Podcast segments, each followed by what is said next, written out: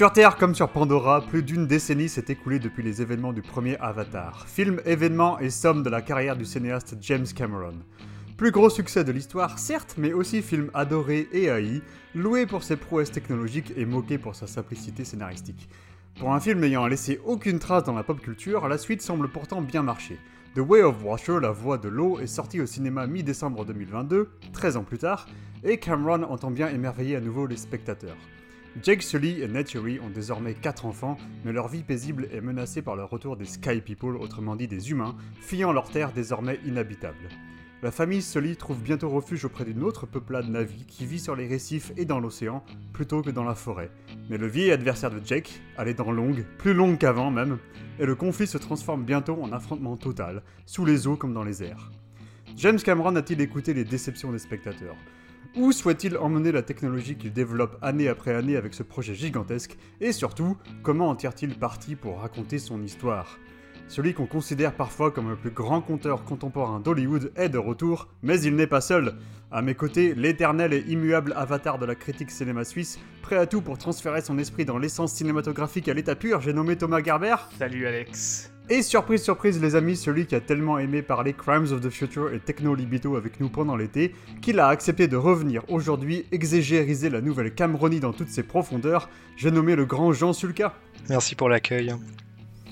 Non, non, vous ne rêvez pas, vous écoutez bel et bien le podcast Exposed, épisode 20, consacré à Avatar The Way of Water.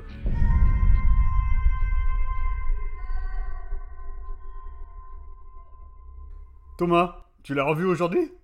Oui, euh, j'en sors à l'instant. C'était ta quantième séance? Euh, Non, c'était seulement la deuxième parce que la première fois, je l'ai vu en IMAX 3D, euh, mais en 24 images secondes. Et comme tu l'as dit, le film étant aussi l'occasion pour James Cameron de repousser quelques ambitions techniques, euh, j'avais quand même envie de le, voir aussi en, fréquence d'image variable, donc euh, l'alternance entre le 24 et le 48 images secondes. Donc euh, je suis allé le voir en 3D, VFR, juste cet après-midi pour me faire une idée sur cet aspect-là du film aussi. Ok, et Jean, tu l'as vu combien de fois? Euh, je l'ai vu une fois, euh, bah, comme un roturier avec les roturiers euh, dans un multiplex lausannois. Il y, avait une longue file pour, pour entrer dans la salle, qui n'était pas pleine pour autant.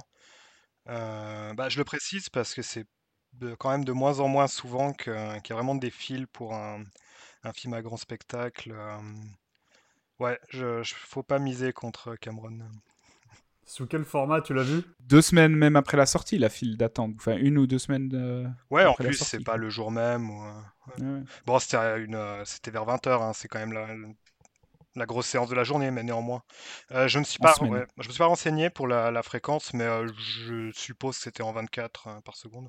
Mais en 3D Ah oui, oui, bien, pardon, je l'ai même pas pris comme une question, mais oui, je l'ai regardé en 3D. Jean me disait tout à l'heure que pour lui, il n'avait pas regardé le premier parce qu'il redoutait de le revoir en 2D, euh, étant donné que la 3D représentait un des intérêts majeurs, selon lui, du premier film. Donc c'est aussi pour ça que tu allais le voir en salle, je pense, genre, euh, pour aussi voir la 3D. Quoi. Complètement. Euh, bon, je vais pas aller trop longtemps sur ce méta, mais euh, tu m'as écrit récemment pour, euh, pour qu'on en discute ce soir avec plus de temps. J'aurais quand même euh, revu le, premier, mais j'hésitais entre ça et, et, écouter Cameron en entretien. Et peut-être à tort, j'ai préféré en fait à partir sur la deuxième option. Mais oui, c'est beaucoup pour la, la 3D, qui était quand même la plus-value du premier, où enfin le mec a créé sa propre caméra pour, pour tourner son film. Il y a une nette différence entre cette manière d'approcher ce format et le nombre de films ensuite qui étaient au départ tournés en deux dimensions et qui soudainement étaient projetés en salle dans le même format. Euh, euh, enfin, pour moi, ça participe pleinement de sa mise en scène. Avec une conversion en post-prod dégueulasse, quoi. Et toi, Alex, tu l'as vu, euh, tu l'as vu en quelle version Si je, je, te laisse le temps de finir ta bouchée de pâte. Tu vas avoir des sales bruits de mastication sur la piste. en plus, je suis misophone, donc. je l'ai vu en 3D euh, euh, euh, fréquence d'image variable. Ouais. pas vu en IMAX malheureusement parce qu'il y en a pas. Enfin, faudrait que j'aille à Berlin quoi, mais hmm. j'ai pas encore fait le déplacement. Hein. Mais ouais, j'ai longtemps repoussé la, le revisionnage du premier Avatar en fait. aussi mhm. parce que en fait, à l'époque je l'avais vu six fois en salle il me semble dans, dans, différents. Enfin, en IMAX, en IMAX, en 3D, pas en 3D, tout ça. et je m'étais dit en fait que c'était vraiment une expérience de cinéma et que j'avais pas trop envie forcément de le revoir sur ma télé. Même si désormais j'ai une plutôt bonne télé, j'ai longtemps repoussé. Finalement, je l'ai effectivement revu à deux jours avant, avant d'aller voir la suite. Et c'est un film que euh, j'apprécie toujours, mais il y a quand même. On perd quand même quelque chose d'assez. Euh, ouais, d'assez. Euh, substantiel. fondamental, ouais, d'assez substantiel quand on, quand on le regarde chez soi, quoi. Même, à mon avis, même chez toi, Thomas, même si, même si c'est cool, à mon avis, mais chez toi, tu perds quelque chose, quoi. Ouais, je... Bon, je l'avais revu une fois chez moi en 3D. Euh, donc euh, là, je pense que ça s'apparentait quand même assez mmh. à l'expérience cinéma. Là, maintenant, mon nouveau projet ne fait plus la 3D, donc je l'ai revu juste avant le 2 en 2D, mais hum, je suis content de l'avoir revu, c'est ce que je disais à Jean tout à l'heure, je suis content de l'avoir revu avant d'avoir vu le 2. Parce que en revoyant maintenant des images du 2, euh, du premier, pardon, après avoir vu le 2, tu sens le, gap technique. C'est-à-dire qu'en revoyant le premier il y a quelques semaines, je t'ai dit, ah ouais, ça, ça a super bien vieilli. Et en fait, tu remarques que la concurrence actuelle, en termes d'effets visuels, euh, elle ne surpasse pas forcément de manière flagrante Avatar, même 13 ans après. Mais par contre, quand James Cameron revient 13 ans après, euh, ça ringardise quand même passablement les, les images du premier, quoi. Vous, c'est un film que vous aimez bien, le premier T'en parlais, euh, parlais un peu, Alex, mais Jean, toi, le, premier, à part la 3D, c'est un film, t'en pensais quoi? J'ai une sympathie non, bah, je l'avais trouvé très fort euh, au, niveau euh, sensoriel. Euh, j'ai un peu de la peine avec les personnages, c'est le cas aussi dans le 2. et quand je dis par les personnages, je parle pas de, psychologie ou de caractérisation, mais juste le, rendu. je suis pas passionné par les créatures qu'ils conçoit. Mais je pense que ça participe aussi un peu du projet où c'est plus des projections que, des êtres réellement incarnés, j'ai l'impression. C'est idéologiquement un film qui m'est assez sympathique, enfin l'entier. J'aime bien l'idée de, faire un blockbuster qui finit premier euh, dans les charts et euh, où on est plus ou moins en juin à s'identifier au Viet Cong ou aux personnes qui se font bombarder à Fallujah. Enfin, je pense qu'il y a quelque chose de réellement subversif euh, dans, ce que choisit de raconter Cameron et dont il me paraît pleinement conscient du reste. Enfin, c'est assez assumé de sa part. Il y a, bah, ça va aussi avec un certain rousseauisme, mais justement une naïveté des personnages sur Pandora, enfin le côté bon sauvage, euh, ouais, qui est la limite, mais, euh, mais qui fait aussi partie de l'intérêt euh, de la chose. Je suis désolé, c'est des commentaires très généraux parce que bah, j'y suis pas vraiment revenu, donc je pourrais pas entrer dans le détail du, du premier film, mais je dirais que il me paraît assez sympathique sur ces deux axes. Mmh. C'est assez intéressant le premier Avatar, parce que comme tu dis, Jean, il reprend des, euh, des poncifs euh, du cinéma américain, le bon sauvage, la frontière, euh, et tout ça. Et, en fait, pendant le film, au début du film en tout cas, tu dis, bon, est-ce qu'il va tomber dans les, dans les défauts d'écriture qui parfois sont appelés par, par, ces, par ces poncifs de narration, en fait? Mais très vite, quand on découvre l'idée le, de, de l'avatar, euh, on, arrive à deviner assez vite comment, euh, comment le parcours du personnage va, s'orienter. Et donc, en fait, euh, il finit quand même son film avec un, personnage principal auquel on s'est identifié qui, bah, qui renie totalement sa nature première pour en adopter une nouvelle. donc, à la fois à la, la nature même de la frontière en fait. Oui, totalement. Et, donc, en fait c'est marrant parce que ça marche des deux, sur deux niveaux. À la fois c'est un c'est un personnage humain qui devient un personnage de pur cinéma euh, qui euh, qui se transforme euh, qui se transforme complètement et à la fois c'est ben, un, colonisateur qui qui choisit de devenir la peuplade qui faisait face à la, à la colonisation en fait. Et, on a beau dire que c'est cliché et tout ça, mais il n'y a pas énormément de films américains qui se terminent sur les, euh, sur les colons euh, technologiquement dominants qui euh, rentrent la queue entre les jambes chez eux dans un monde qui sera bientôt inhospitalier. Quoi. Tu dois trouver quelques occurrences dans des, dans des westerns, je pense. je, suis sûr qu'il y en a, je suis sûr qu'il y en a, mais c'est c'est pas ce qu'il y a de plus répandu quand on pense en fait à ces, à ces poncifs de narration là. Un film qui viendra à l'esprit euh, dans le western sur ça, euh, qui est dans mon souvenir pas très bon d'ailleurs, mais le, Little Big Man d'Arthur Penn. Mais, effectivement, il y a quelque chose qui me paraît intéressant dans le fait de. il, est ni dans, un narratif classique du cowboy contre les Indiens, mais il n'est pas non plus dans une idée. euh, euh, comment dire ça? Euh, de, piété postcoloniale où, euh, où il faut se sentir mal au sujet d'une population opprimée. Ou. Il s'agit vraiment de devenir la, la population d'en face, en fait. Et euh, c'est pas, pas un axe narratif euh, si courant dans, un blockbuster. Et c'est drôle parce que c'est des thématiques, notamment la, fidélité à l'espèce, qui sont toujours habitées dans, dans le deuxième film. Euh, qui sont même d'une- de, manière un peu différente sur des variations, justement par euh, la, possibilité de l'hybridation, par le fait que Quaritch devienne lui aussi Navi, alors qu'idéologiquement il reste euh, très humain. Mais cette question de la fidélité, elle devient de plus en plus présente apparemment dans la franchise.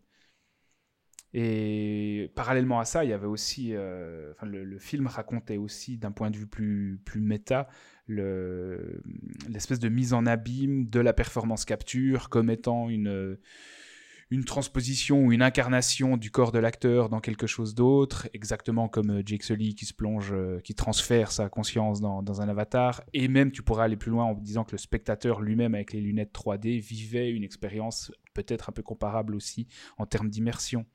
Donc à la fois, il y avait cette originalité euh, thématique que vous évoquiez, mais technique aussi. C'est-à-dire qu'il y avait ce discours-là sur le cinéma aussi.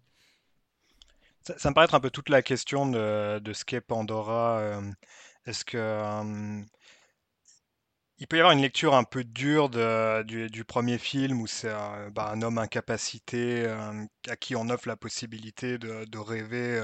en gros, on lui offre un métavers. Enfin, mais il pourrait y avoir une autre lecture euh, plus subversive où, euh, on est sur Pandora en fait. C'est que c'est quelque chose à, enfin, ce qui n'est pas la réalité, c'est le, c'est l'endroit d'où part le vétéran et ce qui est ce qui serait notre réel actualisable, c'est, euh, euh, c'est ce monde qu'on n'a pas en fait. Ouais. Ouais, Il y a un western qui me venait en tête par rapport à ce que tu disais tout à l'heure. Il y a Broken Arrow de, de Delmer Daves qui raconte un peu ça quand même, il me semble, une forme de, de retournement de veste identitaire de la part euh, d'un personnage qui était à la base hostile, euh, ou qui était à la base ancré dans, dans, dans son occidentalité. Mais je pense que c'est clairement du côté du western que thématiquement on retrouve le plus de, de similitudes avec les thématiques euh, qui sont abordées par Avatar. Et Et- les films environnementalistes, euh, façon le, le- c'est le film de Boorman, le, je sais, je sais plus ce qui est vert, non la forêt d'émeraude, voilà. J'avais Mhm. compris avec le diamant vert, mais ouais. ça, c'est autre chose. D'ailleurs, euh, même visuellement, le, le deuxième film s'ouvre presque sur une scène euh, archétypale du western avec euh, l'attaque du train par, euh, par les navis. Ouais. Enfin, là, là, la, référence, la référence au genre est- devient, devient flagrante et explicite. ouais. Et toi, Alex, donc le premier film, c'est un film. Euh, T'en gardais un souvenir euh, prégnant. Ouais, tout à fait. non, je, je regardais un excellent souvenir. euh, surtout surtout l'impression d'avoir d'avoir vu un truc que j'avais jamais vu avant, quoi. Et qui ouvrait des possibilités. euh, ah, ah, en fait, c'est c'est intéressant parce que c'est un film qui, à travers sa technologie, la met en avant et euh, la met au service de son histoire pour vraiment ouvrir des interrogations qu'on qu'on se fait pas forcément en regardant des films d'habitude, quoi. Et c'est marrant parce que c'est. Euh, c'est quelque chose qui a un peu disparu aussi, parce que à part Zemeckis, qui a peut-être un peu fait ça en son temps, euh, tous les autres films qui ont utilisé la, mocap depuis, euh, ou la performance capture, c'est euh, des films desquels cette question est totalement absente en fait. Euh, et, Cameron semble être le seul euh, qui continue de se poser euh, ce genre de questions avec cette technologie. On, peut, ouais, on, spoil, on spoil, on s'en fout. Ouais, on prévient tout le monde qu'on va spoiler comme des porcs. Ouais, Donc, euh, comme ayez ça. vu le film avant. Mais euh, en, fait, il y, a- il y a beaucoup de choses à dire sur Avatar et euh, la question de l'identité. Et là, Cameron, il continue à, faire- à faire ça avec la suite sur plusieurs, sur plusieurs angles. Et donc, bah, forcément, tu as ce que tu disais, Thomas, la, la continuation de, de la question de, de l'appartenance. Euh, tu avais dit comment L'appartenance à la civilisation, un truc la, comme la ça fi- la fidélité à l'espèce. ah Oui, la fidélité à l'espèce. Et euh, il continue avec Jack Sully, mais il en rajoute une couche avec Quaritch, et il le fait aussi avec les enfants Sully, qui, sont, qui se retrouvent en fait euh, quasiment entre trois, en fait, euh, entre trois forces, entre l'héritage de leur mère, l'héritage de leur père, et, et la, le nouvel environnement dans lequel il se retrouve. Voilà, euh, avec la nouvelle Peuple Nazi. Et il le fait aussi avec euh, le, personnage de Spider à une autre échelle, puisqu'il est littéralement le bon sauvage, euh, l'enfant rousseauiste, ou le Victor de, de l'Aveyron au milieu de, ces deux cultures. Ouais, tout à fait. Personne n'a dit le Mougli. et, et, par rapport à ça, ce que je trouve assez intéressant, c'est qu'en fait, c'est pour aucun des personnages la, question théorique qui prend le dessus sur la psychologie initiale du personnage. C'est-à-dire que tout est, enfin, tout est compréhensible, tout est justifiable par l'ancrage psychologique du perso et tu sens pas qu'un discours tout à coup domine l'orientation de, de, ce que Cameron a envie de nous montrer. Si tu prends le personnage de Quaritch, on en discutait après avoir vu le film, après, après ma première vision du film, Alex.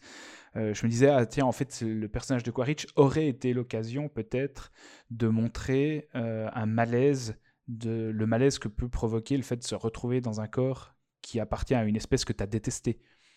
Mais comme le personnage de Quaritch est un être purement rationnel, instantanément, il voit les avantages qu'il peut tirer de ce corps-là plutôt que de donner lieu à des questionnements qui n'intéressent finalement... Enfin, qui n'intéresseraient pas le personnage. Ils intéressent peut-être Cameron, mais ils n'intéresseraient pas le personnage. Euh, Cameron, il est plutôt bon euh, pour ça, dans le sens où, en fait, il va pas faire de. Il, a, il a des choses. Euh, il, a des, il a des thématiques importantes à traiter, qu'il veut traiter, mais en même temps, il évite de sermonner son, les spectateurs. Donc. ah, mais c'est ça qui fait l'immense force du film. il, il, préfère. Tout ce il, a, il a des choses évidentes à dire sur l'environnement, par exemple, mais il préfère, en fait euh, faire, faire couler de source cette thématique à travers ces images plutôt que euh, de s'interroger longtemps euh, à travers les dialogues sur, sur ces choses. Je pense que le, le, fait d'être complètement pragmatique avec Courage, ça rentre aussi dans cette approche d'écriture de, de Cameron. Et puis, plus si on commence la discussion plus trivialement, concrètement, vous avez pensé quoi du film par rapport au premier est-ce que, est que vous êtes, est-ce que vous faites partie des déçus de cette suite? Vous avez plus de réserves que sur le premier ou au contraire, est-ce que vous le surévaluez? Si on surévalue le premier en non, si, vous, la suite. si, vous, si, vous, si vous évaluez, euh, si, vous, si vous préférez le deuxième. Ah bah, Là tout de suite je vais répondre oui, mais c'est parce que c'est un peu. Tu préférais, tu préférais le deuxième. Oui, mais c'est parce que c'est peut-être peut parce que c'est un peu à chaud quoi. Euh, l'idéal serait, serait, de revoir les deux dans les meilleures conditions, mais, euh, je sais pas si ça pourquoi, pourquoi tu préfères le pourquoi, à chaud tu préfères le deuxième?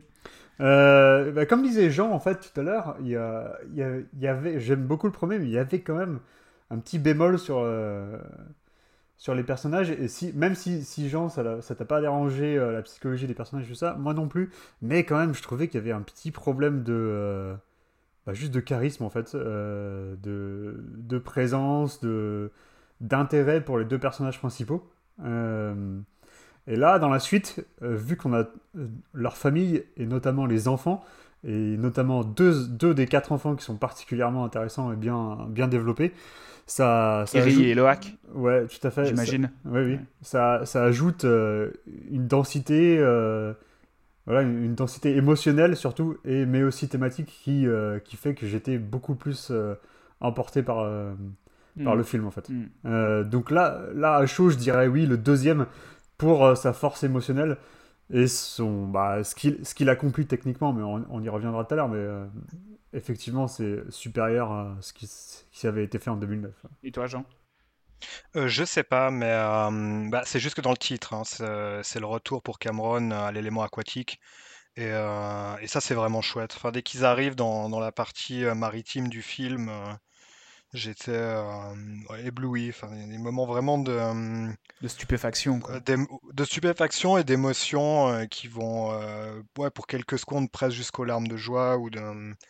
Il y a, il y a tout un élément du, du film qui n'est presque pas narratif et, qui crée des vraies émotions qui, je pense, ont une nature vraiment spirituelle en fait. Je reviens à, quelque chose que tu disais au, tout début, Alex, dans, ta présentation. Tu disais que c'est un film qui, donc le premier Avatar, qui n'a laissé aucune trace dans la, pop culture. Et, je pensais à ça avant l'émission. C'est vrai en fait, c'est un film. Il n'y a pas de mime. Il n'y a pas. Euh, il n'a pas la place qu'auraient les, Marvel, les DC Comics. Et pourtant, quand Cameron en refait un second, enfin, il a sonné la cloche, les gens reviennent. Donc, je crois qu'il y a quelque chose d'assez profond, en fait, dans le, dans le fait que c'est pas un film récupérable ou, très iconisable en, dehors de lui-même. C'est ce que j'ai retrouvé dans des moments de pure sensation qui m'ont vraiment plu. Le, film est moins didactique que le premier, ce qui est ni bien ni pas bien, mais, mais ça lui permet, j'ai l'impression, de, plus peut-être s'attarder sur, sur des moments strictement sensoriels, mais, mais qui ne sont pas, pas du tout gratuits en fait. Ah, il n'y a pas d'équivalent à ces passages, à, la découverte du monde sous-marin dans le premier. Là, il s'offre vraiment pratiquement une heure de film qui pourrait se passer de dialogue et dans, lequel, euh, dans laquelle tu as, uniquement de l'émerveillement des personnages, des spectateurs par rapport aux nouveaux biotopes qu'ils découvrent, par rapport à, cet univers, à la fluidité des images aussi sous-marines. Et c'est, il, se donne vraiment le temps. Euh, que comme je n'osais même pas l'imaginer en fait dans, dans cette suite. C'est vraiment, vraiment couillu de, de, donner quasiment une heure où l'intrigue est quasiment laissée de côté euh, pour, juste pour pour l'exploration euh, du monde euh, du monde aquatique. Et en même temps, tu as, l'exploration du monde aquatique, mais tu as aussi des particularités de la psychologie des enfants qui va se développer grâce à ça. C'est-à-dire que c'est là que tu comprends vraiment qui est Kiri. Mm. Euh, quand, tu, quand tu découvres sa relation privilégiée avec la nature. C'est là que tu comprends aussi un peu plus Loak qui va essayer de, de s'affranchir et puis de repousser certaines, euh, certaines barrières euh, familiales. C'est ça qui est marrant, parce que c'est jamais gratuit en fait ce qui se passe. C'est il, il, arrive, il arrive à, à fusionner le, le sensoriel, le presque à des moments presque qui planent, quoi, avec euh, des, des, euh, des, développements de personnages intéressants. Quand des gens me disent Ah, mais c'est trop long, il aura fallu couper. Mais après, tu leur demandes Mais qu'est-ce que tu veux couper Exactement, quelle scène veux-tu couper, quoi? Pour qu'on perde pas mm. de, euh, de, de, substance, de substance pour les personnages. Et finalement, moi, je trouve qu'il n'y en a pas. ah, il n'y a pas de gras, ouais. Et tu pourrais même, je pense qu'il pourrait même rajouter encore quelques séquences sous-marines. Et je pense qu'il y a, y a une des clés essentielles dans ce que tu as dit, Jean, c'est quand tu as dit qu'il y avait quelque chose certainement qui touchait au spirituel euh, dans, son cinéma et notamment dans, dans, dans, sa franchise Avatar. C'est pas pour rien, je pense que quand il parle des baleines, quand le, quand le, le, bio, euh, le biologiste marin parle des baleines, il dit que elles ont une dimension spirituelle, enfin qu'elles ont une spiritualité, qu'elles comprennent la philosophie aussi, les mathématiques, et il dit aussi le mot spiritualité. je pense que ça relève vraiment de ça. Il y a cette forme de, panthéisme. Tu parlais de Rousseau, du beau sauvage tout à l'heure, mais il y a vraiment cette approche panthéiste de, la nature chez lui qui, qui est frappante. Et quand j'entends les gens dire que c'est un film qui ne raconte rien, euh, mais je, suis sur le cul parce que on, a là un blockbuster qui coûte 400 millions de dollars et qui déploie un propos euh, qui est jamais martelé, qui est jamais euh, même verbalisé, mais qui existe et qui existe par l'image aussi, mais un, propos d'une pertinence écologique jamais moralisatrice qui, qui, est salvateur, qui est salvateur quoi. C'est, en fait, j'aime bien parce qu'il laisse parler ses images. Tu vois, on passe, bah, on passe d'une scène, on passe d'une scène dans la forêt avec Jake Sully et sa famille, et ça coupe et on passe à euh, la nouvelle ville que euh, les humains ont construit en, moins d'un an sur Pandora. Et tu vois qu'il n'y a plus rien, il n'y a plus de nature, il n'y a plus rien. C'est totalement industriel, tu vois, euh, totalement robotisé. Et voilà, il n'y a pas besoin de le verbaliser. C'est, enfin, quiconque regarde le film s'aperçoit et comprend le, ce que ça veut dire, quoi. Et pour moi, il y a un personnage qui relève presque vraiment du sublime dans le film. Et là, en le revoyant une deuxième fois, j'étais ému, mais presque aux larmes à chaque fois qu'elle apparaît à l'écran en gros plan, parce qu'il y a quelque chose de, de vraiment euh, mystique pratiquement qui se dégage de, de son visage. C'est le personnage de Kiri qui est joué par Sigourney Weaver. Et là aussi, sans, aucun, sans aucune explicitation, sans aucun mot, tu comprends qu'elle est née spontanément de Eiwa, de la nature, qu'elle est une forme de manifestation euh, spontanée de la nature qui explique son lien privilégié. Et j'en parlais avec quelques amis qui ont vu le film en même temps que moi la première fois. Et je leur disais, je, suis sûr pratiquement que dans le 3, il, approfondira encore l'origine, notamment la, paternité de, Kiri qui n'est pas expliquée dans, cette suite. Et tout le monde me disait, mais si, en fait, euh, c'est dit dans Way of Water, on dit qu'elle est née de la nature. Et là, en le revoyant, non, ce n'est pas dit. C'est jamais dit tel quel, mais tu le comprends tout de suite. C'est jamais bah, explicité, on dit juste que son origine est mystérieuse. C'est forcément, c'est fortement sous-entendu, quoi. Ouais, mais ça passe que par l'image. on te dit juste que son origine est mystérieuse et qu'on connaît pas son Au tout début, Jake, il, raconte comment ils l'ont adopté, quoi. Donc, euh. Oui, en disant que ils ne savent toujours pas comment euh, l'avatar de Grace a pu tomber enceinte. Oui, oui, mais ça, suffit pour, pour qu'on commence à se poser les bonnes questions. Quoi. Bien évidemment, mais c'est surtout après montré par l'image et par la relation qu'elle a avec la nature. Mais vraiment, je trouve que il y, a, y, a, un truc qui est hyper fort qui passe par le jeu de Sigourney Weaver, par la lumière que capte aussi son, son personnage, qui, qui relève de, du sublime. Elle est incroyable, Weaver. Son, son jeu, il est épatant. Quoi. Et euh, pour, ça, mérite un, ça, mérite un, Oscar. Quoi. Pour numériser son visage, elle aurait, elle aurait amené des dizaines et des dizaines de photos d'elle adolescente, en fait, euh, mhm. pour, pour, les, pour les équipes des images de synthèse, pour, pour les aider. Ça doit, je me, en, leur, en revoyant le film, je me disais, je me demandais quelles devaient être ses émotions à elle en voyant le film. Il doit y avoir quelque chose d'extrêmement troublant. Ouais. Donc du coup, les autres enfants, les autres enfants de la, de la fratrie, euh, je trouve bah, Loa il est assez, il est assez génial aussi, le deuxième fils. Euh, le premier, en fait, dont j'ai oublié le nom. Euh, et en fait, en fait, c'est c'est un peu, c'est symptomatique comme tu dis, mais c'est c'est un peu là qu'on voit. Neteyam. Neteyam, c'est un peu là qu'on voit peut-être une petite limite de l'écriture où on sent la fonctionnalité de ce personnage en fait l'aspect fonctionnel du personnage. Euh, le, fils, euh, le fils privilégié, enfin le fils euh, préféré de Jake. Là, hmm. c'est peut-être un des moments où tu te dis, le, c'est un des moments où je me dis, le poncif devient un petit peu trop près du cliché en fait, par, rapport, par rapport à son utilité dans le récit.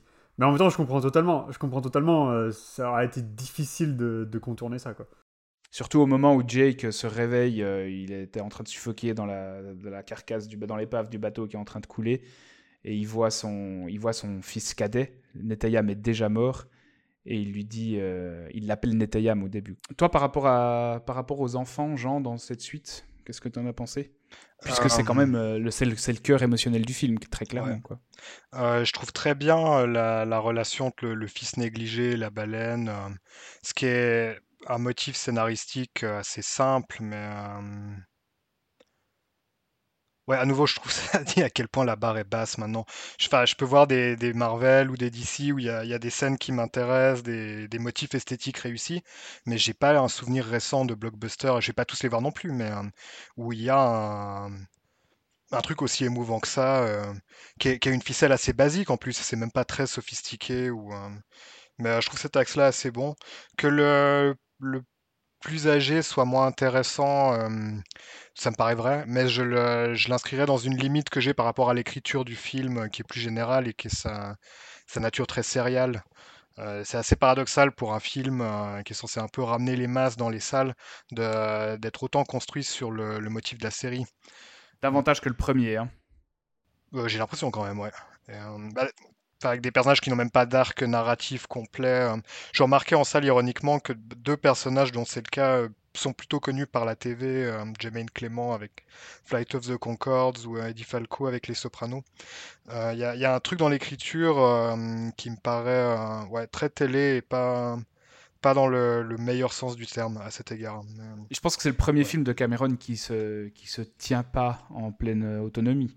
Il en a réalisé trois ou quatre d'un coup, là euh, Il en a réalisé deux. Il y a déjà des bouts du 4 qui ont été tournés aussi. Ouais, ouais. Mais le 3 est entièrement tourné, il est en post-prod. C'est surtout qu'il avait, euh, il avait expliqué pendant le processus d'écriture qu'il avait ses, ses 4 euh, ou 5 scénaristes avec lui et qu'ils ont tous planché sur tous les films en même temps. Et en gros, au dernier moment, il leur a dit bah, vous, vous, vous, écrivez le 2, vous, vous écrivez le 3 dans les détails, etc. Et c'est la première fois qu'il développe un projet oui, il développe plusieurs scénarios en même temps euh, pour des suites, quoi. Mais je, suis d'accord avec l'aspect très sériel. Il y a notamment le personnage de Kate Winslet aussi qui, qui est vraiment embryonnaire dans ce film-là. Euh, mais en même temps, il y a quelque chose que je trouve aussi particulier et, et, assez rare. c'est que j'avais toujours l'impression qu'il savait très précisément où il allait. C'est-à-dire que tout ce qui est amorcé, tout ce qui n'est pas terminé, tous les arcs qui sont peut-être en suspens, bah, notamment celui de Quaritch et de son fils, notamment aussi celui de, bah, de, Kiri, et puis celui de Kate Winslet aussi, tu, sens qu'il n'est pas question de semer des, des mystery box sans vraiment savoir euh, où elles vont mener, mais tu, tu vois qu'il y a une ligne très claire et que le point final du cinquième opus a déjà été apposé au scénario. quoi. Et il y avait quelque chose de très, rassurant en fait dans le script où j'avais l'impression, enfin, j'étais confiant par rapport à la pertinence de, ces arcs qui s'ouvraient sans forcément se terminer. Ça peut aussi devenir des, points de principe, le, fait de systématiquement euh, sauver le méchant à la fin, qui l'a ramené de sa noyade, euh, comme dans le premier, ils étaient ramenés vers la Terre. Ou, euh, il y a, Ouais, ça rentre vraiment dans une logique de série avec l'élément de, ressassement que, que ça signifie aussi. Euh, je ne sais pas comment il va naviguer ça euh, sur la durée. Enfin, peut-être que d'un film à l'autre, on sera de toute façon tous euh, devenus des navis à la fin. Et toi, par rapport à cette écriture, Alex? Ouais, ça me dérange pas. Le seul, le seul truc qui est vraiment laissé en suspens, c'est Kiri. Et en fait, la seule scène qui, qui appelle vraiment à se demander ce qui va se passer ensuite, c'est quand elle voit sa mère euh, mm. quand elle se connecte à, Ewa, enfin quand elle se connecte à... À quoi elle se connecte? Une, une, ouais, C'est un espèce de tri de d'arbre sacré aussi, mais sous l'eau, un truc comme ça. Euh, et là, donc, quand elle pose la question fatidique euh, de sa paternité et qu'il n'y a pas de réponse, bon, c'est le seul moment où on se dit bon bah oui, d'accord. ils vont revenir dessus dans la suite, quoi à part ça, jusqu'à la fin, en fait, tu dis que moi, je me suis dit que ça se tenait euh, relativement bien euh, de façon autonome, en fait. Jusqu'à la toute fin, où, à la toute fin, effectivement, euh, Jack Sully ouvre les yeux et dit qu'il décide de résister et de plus fuir, quoi. Qui appelle à une suite directe. Mais sinon, non, ça m'a pas, ça m'a pas dérangé. Non, non, ça m'a pas dérangé plus que ça. Parce qu'à la limite, franchement, pour les gens qui n'ont pas vu le, qui ont pas vu le premier ou qui l'ont pas vu depuis 2009, enfin ça, va, quoi. On n'est on est pas perdu non plus euh, sur, euh, sur ce qui se passe et tout. Ça, c'est clair. Et là, par rapport à. Par rapport justement à cette, euh, à ce, cette ligne de dialogue finale de, de Sully, c'est un film qui est, il y a quelque chose d'intéressant là. Je trouve c'est un film qui repose essentiellement sur la famille. D'ailleurs, il le répète, hein, c'est notre plus grande force, c'est notre plus grande faiblesse. La famille est une forteresse, etc. et en même temps, il y, a, une véritable évolution par rapport à ce qui est fait avec la famille, puisqu'en fait, ce deuxième film, il sert presque exclusivement à faire comprendre à Jake Sully que le combat est nécessaire. C'est-à-dire qu'il tente de fuir, il tente d'échapper à, sa destinée de Toruk Makto et de celui qui devra lutter contre le peuple du ciel.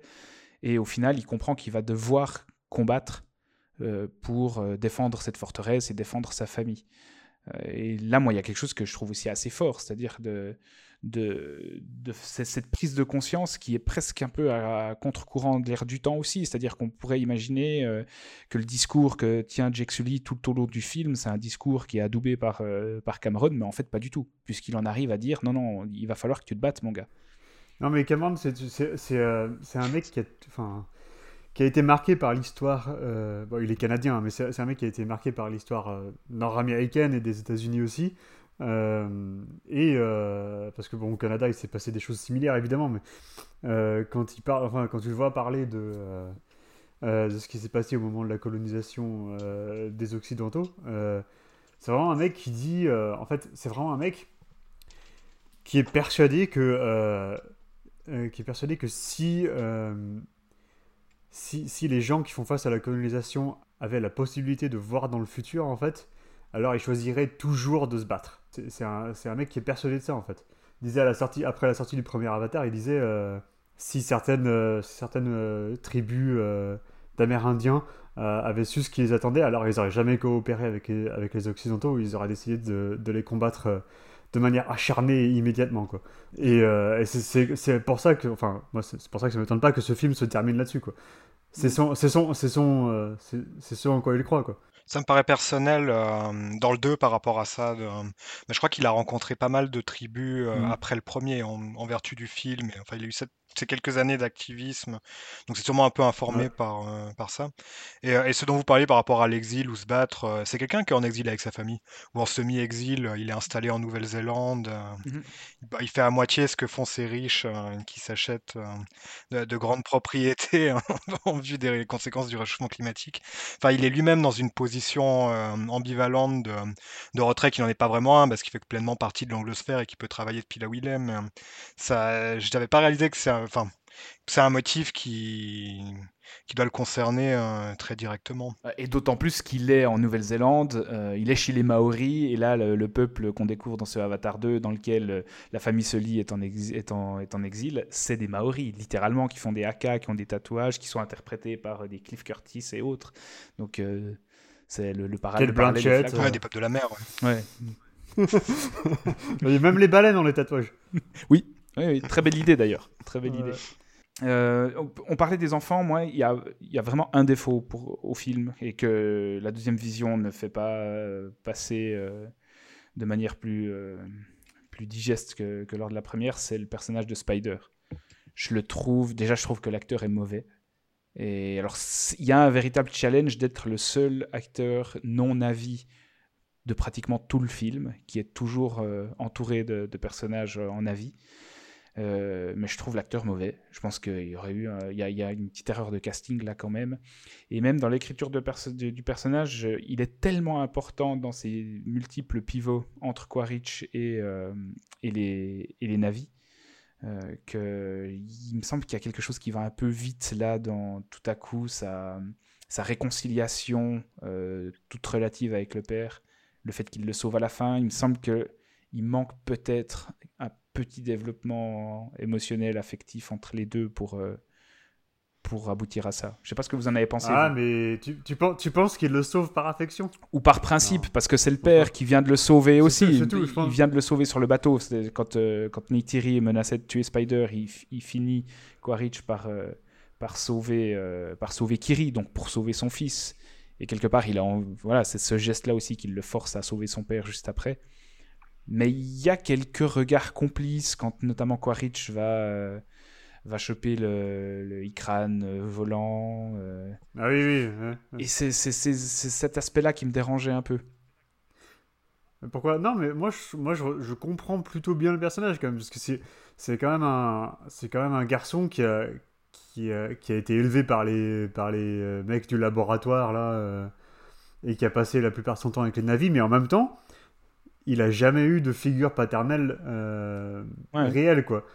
Enfin, Jake, Jake, il dit, il dit, à aucun moment, c'est dit que Jake le considère comme son propre fils. Euh, non, non, du tout. Alors que, au contraire de Kiri. Voilà, exactement. Hein. Euh, et il a jamais vraiment eu de figure paternelle, quoi. et donc là, il, se, enfin, il sait que son père, c'était, c'était, c'était Miles Quaritch.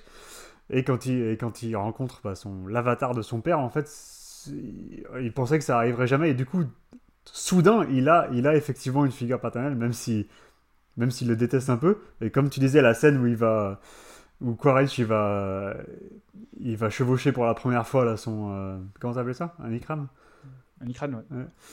Il y, a, il, y a une, il, y a, il, y a une, il y a une espèce de petite collection qui se fait euh, à un moment qui peut se passer entre père et fils quoi où, euh, où le, fils a quand même transmis quelque chose à son père parce que il, euh, il, a mm. expliqué comment ça marchait, comment euh, voilà comment il fallait faire. Que Jake Sully l'avait fait sans, euh, sans calmant. Et donc il l'a mis, il l'a mis au mm. défi, défi relevé, enfin voilà quoi. Non, je crois qu'il y a une, une, certaine ironie à ce soit le personnage organique qui est d'une certaine manière le moins de bah, je sais pas si celui qui a le moins de vie intérieure, ce serait un peu exagéré, mais ou, qui, reste quand même très lisse et en extériorité. ça m'a aussi laissé dubitatif à plusieurs passages. Quand, il se fait menacer de mort par la, la mère aussi, enfin l'équanimité qu'il a par rapport à ça juste après. ça me paraissait curieux. Il y a, quelque chose d'assez désincarné dans, le personnage. Et je pense que l'acteur est plus responsable encore que l'écriture. Il y a les dreadlocks aussi. Hein. Eh, J'osais pas le dire, mais oui, les dreadlocks aussi. Par contre, y a, ça, ça, donne lieu à une idée du film que j'adore, c'est l'aversion que Neytiri a pour lui. Dès le début du film, où elle dit euh, lui, il ferait mieux d'être parmi les siens. Et tu le sens sur la, dans le climax quand, euh, quand elle s'en empare pour euh, le menacer face à Quaritch tu sens que il n'appartient pas à la même espèce qu'elle, qu'elle le sait, qu'elle le fait sentir et que pour elle c'est un mur infranchissable. Et là, il y a vraiment une idée, il y a un traitement qui est courageux aussi, je trouve, de la, de la, part de Cameron, d'enfermer comme ça Neytiri dans, euh, dans cette volonté de d'évoluer à part. Mais les dreadlocks sont logiques, non? Parce que parce qu'il veut vivre parmi les avatars, parmi, les navis, pardon. Et euh, les navis, ils ont des dreads. Non, ils n'ont pas forcément des dreads, ils ont des tresses. À part euh, Jake Sully. Ah ouais. Ils ont des tresses. plus euh, Sully en tête. ok, ok. Appropriation culturelle. Mais pour rebondir sur ce que l'un de vous disait tout à l'heure, moi je trouve que vraiment cette suite, elle est largement supérieure émotionnellement parlant.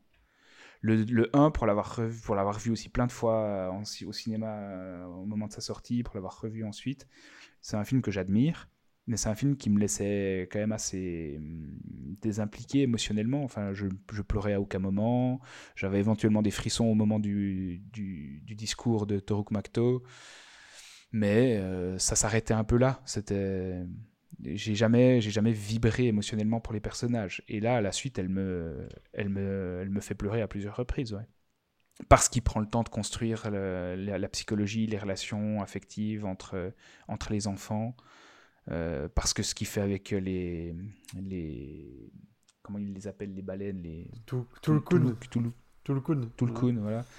Euh, il en fait quelque chose de superbe. J'ai même, la, la, lors de la première vision, j'ai pleuré au moment où, où le, le, le de manchot euh, amputé d'une nageoire euh, ampute à son tour le, le baleinier, le, chasseur de baleines. Je trouve qu'il y a quelque chose de superbe dans, dans cette espèce de vengeance.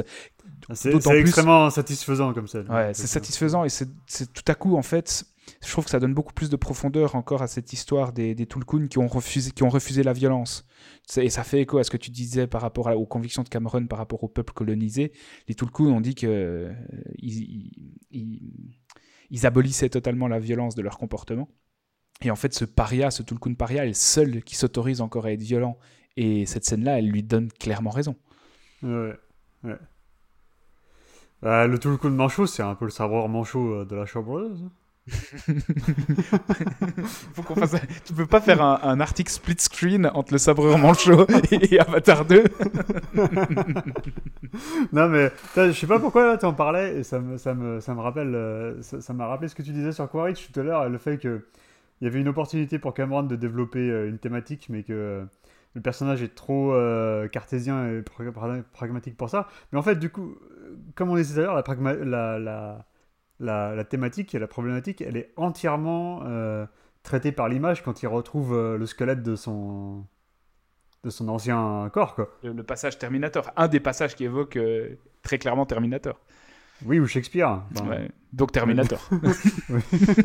Terminator, oui, ou, ouais, ou Last Action Hero aussi. Ouais, mais, mais, bon, voilà, enfin, est-ce qu'il y a besoin de dire plus que ça, quoi, quand tu vois cette scène tu comprends, euh, mm. ah tu, ouais, comprends dit, euh, la, tu comprends la, le cheminement, euh, la, réflexion du, du gars, quoi, non? C'est aussi une image qui a valeur de commentaire sur l'inhumanité, en fait. Des personnes qui appartiennent à cet appareil et qui s'identifient. Oui, au sens où pour lui, sa propre humanité est quelque chose de est valeur totalement sacrifiable. Il, ouais, il, détruit littéralement. Il, investit, il investit pas du tout émotionnellement ou spirituellement ce qu'il a été. Non, non, ça le rapproche un peu d'une machine en fait. Ah il a même presque du dégoût, de la détestation pour la faiblesse euh, dont il a fait preuve au moment d'affronter les Sully à la fin du premier. Quaritch dans 1, il n'était pas, euh, introduit dans une machine, mais là, le personnage d'Eddie Falco, il est, introduit dans une machine dans celui-là. Elle est en train de piloter euh, cette espèce d'exosquelette énorme là, en tapant sur un, espèce de. Enfin, elle s'entraîne à se battre là-dessus. Euh, dans, la ville, dans la ville nouvellement créée par les humains. Là, ça rapproche totalement ces personnages de. Enfin, ça les éloigne encore plus, disons, de la, euh, du caractère fusionnel qu'ont les navis avec, avec leur environnement. Quoi. Hmm. Après, bah, ça m'y fait penser bêtement parce que tu mentionnes l'exosquelette, mais je me demande s'il n'y a pas une, une impasse d'imaginaire de, la part de Cameron où, où il, il, a désormais créé sa franchise ou où il replace toutes ses obsessions, mais aussi tous ses motifs, euh, tout ce qu'il a déjà développé d'une certaine manière sous une forme ou une autre.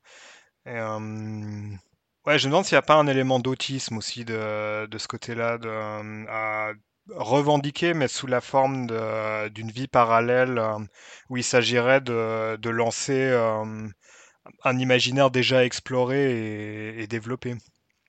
Je pense aussi que c'est c'est pour lui euh, la franchise parfaite maintenant pour exploiter ses, ses, ses obsessions du moment, du moment, ses obsessions des, des, des 20 dernières années. Et Ouais, toute sa carrière quasiment quand même. ouais, ouais, ouais, en tout cas très clairement depuis Abyss. Ouais. Oui, oui, voilà. Mais c'est quand même, la... à part Abyss justement, c'est peut-être quand même la première fois qu'il les aborde euh, aussi frontalement.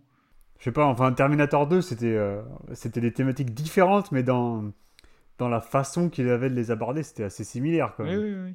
C'était un, un film, c'était un film anti-flic, euh, anti, euh, anti-armes, quoi, parce que sinon, le T-1000, là, ça aurait pas été un flic pendant tout le, pendant tout le film, quoi. Euh, donc c'est pas dit explicitement, mais c'est quand même assez... euh, c'est par, par l'image, c'est quand même assez prégnant, quoi. Et c'est un, peu, c'est un peu comme ça qu'il opère depuis. Mais oui, effectivement, les thématiques, elles sont plus fortes depuis Abyss. Mais euh, je pense que ouais, c'est un mec qui a pas énormément bougé idéologiquement depuis ses débuts. Ça, pour, enfin, pour être clair par rapport à ce que je disais, à la limite, ce serait plus à, à- à son mérite. de- C'est une œuvre très cohérente thématiquement, mais, euh, mais c'est plus sur le plan de, de l'invention, où j'ai l'impression qu'il il pose un cinéma où, euh, où les inventions ont déjà été faites désormais, et qu'il s'agit de, de les rejouer, de les réaffiner, mais euh, il, il invente ailleurs. ouais. Dans les concepts, tu veux dire?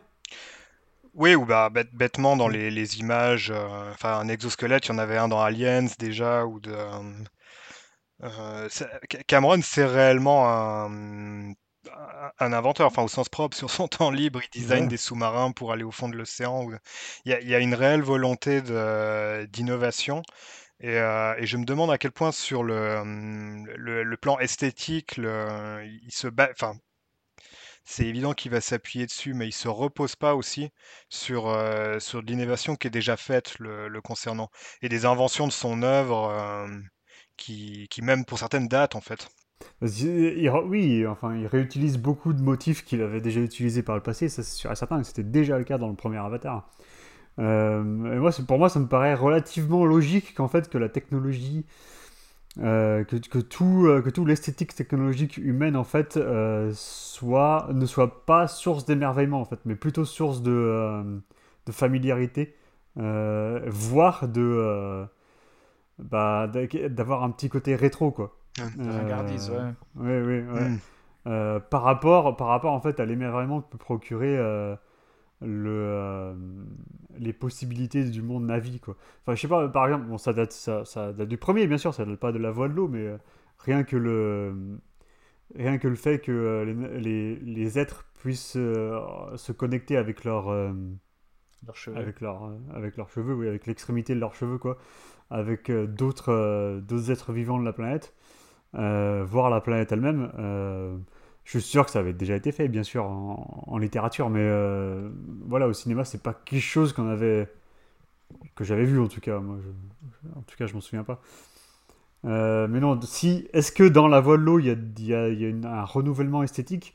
Euh, Bah, du Ouais, côté, comme tu, comme tu le dis, pas, pas forcément pas du côté de la technologie, mais du côté du, de la nouvelle, euh, la- du nouveau biotope qu'on découvre euh, sous l'eau. Oui, oui. Très clairement. Ouais, ouais, ouais. C'est marrant pour euh, si, euh, si on peut passer vite fait sur le côté technologique. C'est marrant, je connais, j'ai un, j'ai un ami là, là où j'habite, qui, est- qui travaille dans les, dans la 3D et dans les CGI. Il travaille sur, il travaille sur le, le- la série Arcane pour Netflix. Et en fait, je lui ai parlé d'Avatar et il, il m'a dit, euh, enfin, il a pas vu le 2, hein, mais le premier Avatar, en gros, ça l'impressionnait pas en fait. Il disait, ouais, euh, c'est, euh, il y a, y y a pas d'innovation, en fait, il n'y avait pas d'innovation euh, à proprement parler parce que Cameron, il avait, enfin, tout ce que Cameron utilisait sur le premier Avatar, ça avait été fait sous une forme ou une autre dans l'industrie en fait, sur, dans les jeux vidéo, dans l'animation, etc. en fait. Et là, je lui dis, ouais, mais euh, par exemple, il y a toujours eu un petit problème au niveau technologique euh, pour le rendu des cheveux, et particulièrement des cheveux sous l'eau. Euh, et là, dans le 2, c'est vraiment un des trucs les plus incroyables que j'ai jamais vu. Évidemment, on s'émerveille du monde du biotope, comme tu dis, en entier. Mais là, le rendu de ces détails, j'ai trouvé ça d'une précision, incroyable. Et vous vous souvenez sûrement de ce plan-là, quand, quand Kiri, elle est, elle s'est évanouie, il la ramène dans la, dans la, dans la hutte où, ils habitent, et il y a un très gros plan où on voit le duvet de poil, en fait, sur le, sur mhm. le corps, avec les reflets du soleil et tout. Euh, et, tout ça, bah, c'est tout, évidemment, c'est tout, du, euh, c'est tout, c'est tout généré par ordinateur. Quoi.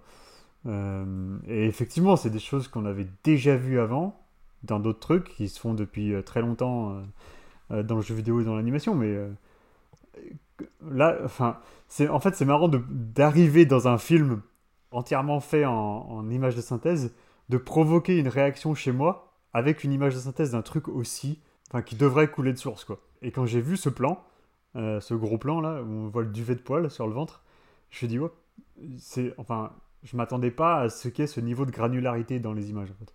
Texture, euh, ouais. Ouais, ouais, Je suis le seul à avoir trouvé les images euh, jolies. Joli, c'est tout. non, c'est tout. non, bien sûr, la, texture du film est, est très frappante. enfin, même, même la peau, la peau du Tulkun avec lequel Loak interagit beaucoup, euh, ça, ça a vraiment, ça a vraiment, j'ai vraiment l'impression de voir une, bah, une peau, une peau réelle quoi. C'est c'est incroyable. C'est vraiment, euh, je trouve que tu dis, tu parlais d'un bond entre le premier et celui-là, Thomas, mais ouais, c'est vraiment flagrant quand on le voit, euh, quand on le voit là au ciné sur le grand écran. Tu dis putain, c'est, ah, c'est des trucs qu'on n'a jamais vus quoi. Et à, à, tous les niveaux, du point de vue des textures, du point de vue des expressions faciales. Euh, au niveau des yeux aussi des personnages, les cheveux, c'est mm. hallucinant. Ah, les cheveux dans l'eau, c'est incroyable. Hein. Ah, mais, mais tu vois, les yeux, les yeux c'est un truc. Je sais pas si vous vous souvenez de Jim Hyman de, de, d'Angly. Oui. Et euh, moi, j'avais réussi à le voir à 60 images par seconde, moi, du bien. pareil, ouais. Et, euh, et, en fait, je trouvais le film techniquement bluffant, sauf les yeux de, euh, du Will Smith rajeuni en fait. Du jeune Will Smith, ouais. C'était ouais, Je trouvais qu'il y avait un truc vrai. Bah là, c'était la. C'était de l'Uncanny Valley. Euh, c'était exactement ça ce que je voulais dire. C'était euh, c'était cette sensation là quoi. Et là, t'as jamais ici. cette sensation. T'as jamais ça ici. L'Uncanny Valley, tu l'as presque que sur Spider en fait. enfin, c'est par, son, par, son, jeu qui est approximatif et puis par le décalage. par le décalage de texture que tout à coup tu retrouves chez lui, où c'est ça qui t'interpelle. Il a aussi créé un environnement où l'Uncanny Valley euh, sera beaucoup moins frappante euh, dans le choix des, couleurs, du déplacement vers la science-fiction, une manière de, flirter avec le, cartoon aussi, bêtement. Euh, enfin, je trouve qu'il a bien réfléchi à la, manière dont, il traite l'artificialité évidente de, son univers et qu'il essaye pas vraiment d'atténuer en fait. D'où la mauvaise greffe avec le seul personnage euh, qui, enfin, dans tout autre environnement serait euh, simplement le seul qui est organique. Le premier avatar, il se finit sur l'image de Neytiri, enfin, se finit quasiment sur l'image de Neytiri qui, qui, tient dans ses bras le corps humain de Jake, euh, et qui était en fait bah, quasiment un money shot en fait. C'était, c'était voilà la prouesse technologique, ce qu'elle permet de faire désormais. la mm. rencontre entre le full numérique et et la, le, la captation euh, en live action. Et, euh, et là, en fait, bah, as, pendant des, pendant, pendant, euh, voilà, des, des très longues scènes, tu as des humains et des navis, enfin un humain et des, et des navis les uns à côté des autres tout le temps. Quoi. Comme si, on a, voilà, c'était comme si le, le clou du spectacle du premier était devenu une formalité, une banalité. Hmm. Bon, alors, non, question sérieuse, les mecs. Parce que là, il y a un truc, il y a un truc qui m'a vraiment dérangé, c'est dans la bataille finale. L'armée, l'armée des Reef People, elle disparaît, on est d'accord. Ouais, c'est, c'est un crève-cœur, ça. Non, mais on sait, ouais, elle, sait pas où elle passe. non, Dès le moment où ils accostent sur le bateau, sur, le, sur l'espèce de, de, de, quartier général là, des, des chasseurs de baleines, euh, Cliff Curtis disparaît. Mais littéralement. Et toute son armée avec lui. Et toute son armée avec lui. Ouais, il y a beaucoup de disparitions un peu curieuses hein, sur, euh, sur, sur, la fin. Celle-là, elle fait particulièrement mal, je trouve. Celle-là, elle fait mal. Elle fait mal parce qu'elle est, elle est même pas justifiée par, euh, par lui qui pourrait dire à Sully euh, maintenant c'est ton combat, tu vois, maintenant que Ouais. le gros a été Ah, repoussé autour des Il, Tulkun. euh, il- il aurait, il aurait pas fallu grand chose quoi. Mais Un non, petit, euh, non, non. Une petite ligne, un plan, euh, Ouais, ça aurait suffi, ouais. Ah, c'est, ça m'a particulièrement choqué là, la deuxième vision où je me suis. Je me souviens que je m'étais posé la question en sortant de la salle la première fois en me disant mais en fait euh, Curtis on, on le voit que dans la partie maritime après dès qu'ils arrivent sur le vaisseau on, on sait même pas ce qui branle et là euh, c'était d'autant plus flagrant. Euh, et ça c'est dommage parce que parce qu'en plus Bah, c'est quand même une gueule. faiblesse d'écri- une faiblesse d'écriture qui, euh, ouais, qui, qui, qui menace quand même de, de faire s'écrouler un peu tout le dernier acte quoi. Mais euh, parce qu'en fait, je pense que, et c'est, je trouve ça assez frappant, le, ce film-là se veut militairement beaucoup moins spectaculaire que le premier. Le premier, la- l'assaut final, enfin la bataille finale, elle, elle est véritablement épique. Euh, musicalement, euh, dans, du point de vue de la scénographie aussi. Euh, elle se passe au niveau de la terre et au niveau de l'air en même temps, et tu as ces, transitions entre les deux plans qui sont hyper bien dosés, hyper bien maîtrisés. Bah non, et- mais dans la suite aussi. Mais je, le trouve militairement beaucoup moins ambitieux, beaucoup moins épique sur la fin. Ah non, il- mais parce attends, que la- non, mais je confrontation, Je suis d'accord avec le, les- le plan, le plan aérien et le plan terrestre, mais là, dans le 3, il a trois plans, du coup. Il a les bateaux, le plan aérien et sous l'eau. Oui, mais Oui. c'est quand même beaucoup moins spectaculaire que dans le premier. Et c'est pas pas forcément un reproche. hein. Moi, simple- ça- moi, moi, la, cha- la chasse coude, j'ai été bluffé quand même. La chasse, la chasse, on est d'accord. Mais après, l'affrontement à proprement parler entre le, le- le peuple de l'eau et puis les humains, il est beaucoup moins ample que dans le premier. Parce que ce qui l'intéresse, c'est pas ouais, ça. C'est pas ça. C'est à cause des enjeux, des- les enjeux émotionnels sont différents. Bah, c'est ça. Et ce qui l'intéresse, c'est finalement le combat final sur le, le bateau qui est en train de couler entre euh, Quaritch et, et Sully et Neytiri. J'ai l'impression que c'est, il est plus intéressé par, euh, par cette séquence-là que par ce qui précède et qui aurait pu être plus épique comme le premier. Ah, j'ai trouvé ça plutôt bien orchestré. À part, à part cette faiblesse d'écriture dont on a parlé, je trouve ça. euh, Je trouve, je trouve pas ça mal orchestré. hein. Je trouve ça juste moins ample et moins épique que, que dans le premier. Ce qui est pas Bah forcément oui, mais dans le premier, dans le premier, t'avais, dans le premier, t'avais deux armées, quoi. Ouais, ouais, ouais, tout à fait. Euh, et là, cette fois, du côté des humains, c'est pas une armée, c'est une escouade de, Mm. de marines et. Il y en a, il y en a la moitié qui disparaît. Ouais, ouais, ouais, ouais. Ouais, ça, c'est. ouais, Parce que c'est tu vois, le, plan le plus impressionnant, je trouve, de ce final, c'est clairement celui de Neytiri qui, euh, débarqué sur le- le- l'espèce de bateau qui coule, dégomme euh, une dizaine de types à l'arc euh, et au couteau en même temps. Là, c'est un véritable climax visuel et émotionnel. Le plan le plus impressionnant du climax? Ouais, Ouais. Non, je pense. Oui. Moi, je pense que ce qu'il voulait. Je pense que ce que Cameron voulait le plus impressionnant, c'est. Euh, le tout le coup de manchot qui saute euh, sur, Sur le bateau. pour euh, Ouais, ouais, ouais, et ouais, qui déclenche l'assaut de. Ouais, ouais. ouais.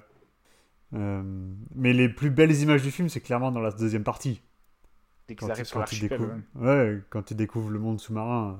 Et c'est là que Là, le c'est 48 images secondes devient une véritable Ah révélation. bah oui. du coup, du coup, tu as vu. Est-ce que ça a dérangé le changement de, de fréquence? Bah, en fait, je le comprends pas. Euh, Ok. Je comp... il me dérange pas, mais je comprends pas les transitions. Et il y a par exemple tout le moment, il y a parce qu'il y a véritablement des séquences qui bougent euh, et qui sont dynamiques, qui relèvent même de l'action, comme le moment où il sauve Spider à la fin, où les deux enfants sauvent Spider sur le bateau à la fin, qui sont tournés en 24 images secondes. Je comprends pas pourquoi.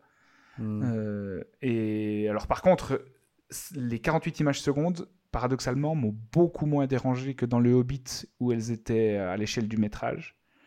Et là, même malgré l'alternance qui pourrait te faire en sorte que tu, es rechoqué à chaque fois par la transition du 40, aux 48 images secondes, ça n'a pas du tout été le cas. Je trouvais que, en fait, j'aurais aimé que tout soit en 48 images secondes. Parce qu'il y a une fluidité, il y a une limpidité qui est nettement supérieure. Et, le, va- et c'est la première fois où j'avais l'impression que le 24 euh, était saccadé, était moi-même moins naturel que le 48, alors que devant le Hobbit de Jackson, j'étais presque dérangé par moments par l'artificialité que ça procurait.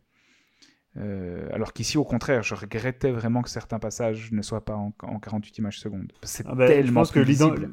Ouais, ouais. mais l'identité esthétique de la franchise se prête euh, particulièrement aux 48 par seconde, je pense, parce que C'est clair. Bah, avec, avec le Hobbit, il y avait quand même une, une, une tentative de, de vraisemblance esthétique par rapport au monde qu'on connaît, quoi. tout à fait. Même si c'est de la fantasy, mais bon, voilà. je pense que c'est assez clair. Mais là, moi, le, le passage m'a pas dérangé. Après, c'est vrai qu'il y a des points d'interrogation par rapport à pourquoi, pourquoi cette fréquence sur certains passages, quoi, et pas sur d'autres. Euh, mais moi, j'ai trouvé que c'était. En fait, moi, même s'il reste des, même s'il reste des interrogations, je pense que c'est peut-être euh, le la bonne idée en fait, parce que ça, ça marchait pas, ça marchait pas chez Jackson parce que il l'utilisait tout le temps. Ça marchait pas chez Ang parce qu'il l'utilisait tout le temps. Et Cameron l'a dit, c'est un outil comme les autres, qui a une fonction dans certaines scènes et qui est pas utile dans d'autres. Donc euh, Ouais, c'est possible. C'est possible. À mon avis, c'est le bon, euh, c'est le chemin qu'il faut suivre. Après, est-ce qu'il est arrivé à 100% Peut-être pas, tu vois. En fait, je pense que c'est peut-être le chemin qu'il faut suivre par rapport à ce que je disais aussi, parce que cette transition est, légitime quand même, le passage au 48. Étant donné que les passages en 24 te paraissent parfois saccadés, tu te dis, ok, là, je, je sais pourquoi il le fait en 48, tu vois. C'est simplement qu'il y a pour moi encore trop de passages qui méritaient le 48 images secondes là. Mais je me demande, je me demande si c'est pas, je me c'est pas une question d'environnement aussi. Quand as un environnement euh, extrêmement métallique euh, euh, et, froid et technologique et humain, est-ce qu'il reste pas en 24 par rapport à, l'environnement naturel où il passe en 48 C'est pas impossible. C'est pas impossible. Parce que la, le, l'attaque du train au début, elle est en 48, on est d'accord Elle est en 48, ouais. parce que c'est un élément, un élément humain au milieu de, de, de l'environnement euh, Navi, tu vois. Alors que là, pour, pour, pour, aller secourir Spider, euh, t'avais quelques éléments Navi au, au milieu d'un environnement humain. Il y a quand même des transitions dans des scènes qui se passent dans le même euh, environnement. Oui, oui, c'est possible aussi. Non, mais je, je cherche pas à à dédommager Cameron de toute bizarrerie. mais, euh, ouais, Je serais très curieux de l'entendre sur ses choix, sur la pertinence de, de, de, tous ses choix. Parce que euh, là, j'arrivais pas à trouver de, logique, mais j'étais plutôt surpris en bien parce que je redoutais vraiment le 48, que j'avais beaucoup aimé, que j'avais beaucoup plus aimé chez Ang que chez Jackson. Euh, enfin, j'avais vu en 60 le Ang Et là, je trouve que le, le, le 48 est hyper légitime. Quoi. Mais chez, le Angli, là, ça, avait vraiment, ça avait vraiment une importance quand, par exemple, sur la course en, moto, où, tu, là, c'était vraiment la première fois que je chantais, parce que c'était des doublures numériques, évidemment. C'est pas, il y a certains plans où c'est pas des vrais cascadeurs. C'est des doublures full CG, et c'était la première fois où je sentais qu'ils avaient, ils avaient une, une lourdeur physique, enfin une, certaine mm. physicalité à l'écran. quoi. Mm. Alors que d'habitude, les doubleurs numériques, ça, tu le vois à 100 km. Euh, Elle flotte euh, sur l'image. Ouais, Et tu dis, putain, mais ouais, c'est dégueu. En, particulier, euh, en particulier dans les productions, dans les grosses productions en ce moment, quoi, ça fait mal aux yeux. Et, mm. donc là, chez Angli, dans Gemini Man, c'est un truc que j'avais trouvé très, très très intéressant avec la, le, FPS. Et, euh, et, du coup, c'est un truc qui manque jamais dans, dans Avatar, en fait. Même s'il même s'il y, a des, même si y a des plans où les, les acteurs n'ont pas fait de, de performance capture euh, et que c'est que du numérique, ben, c'est jamais, le, jamais un problème, je trouve.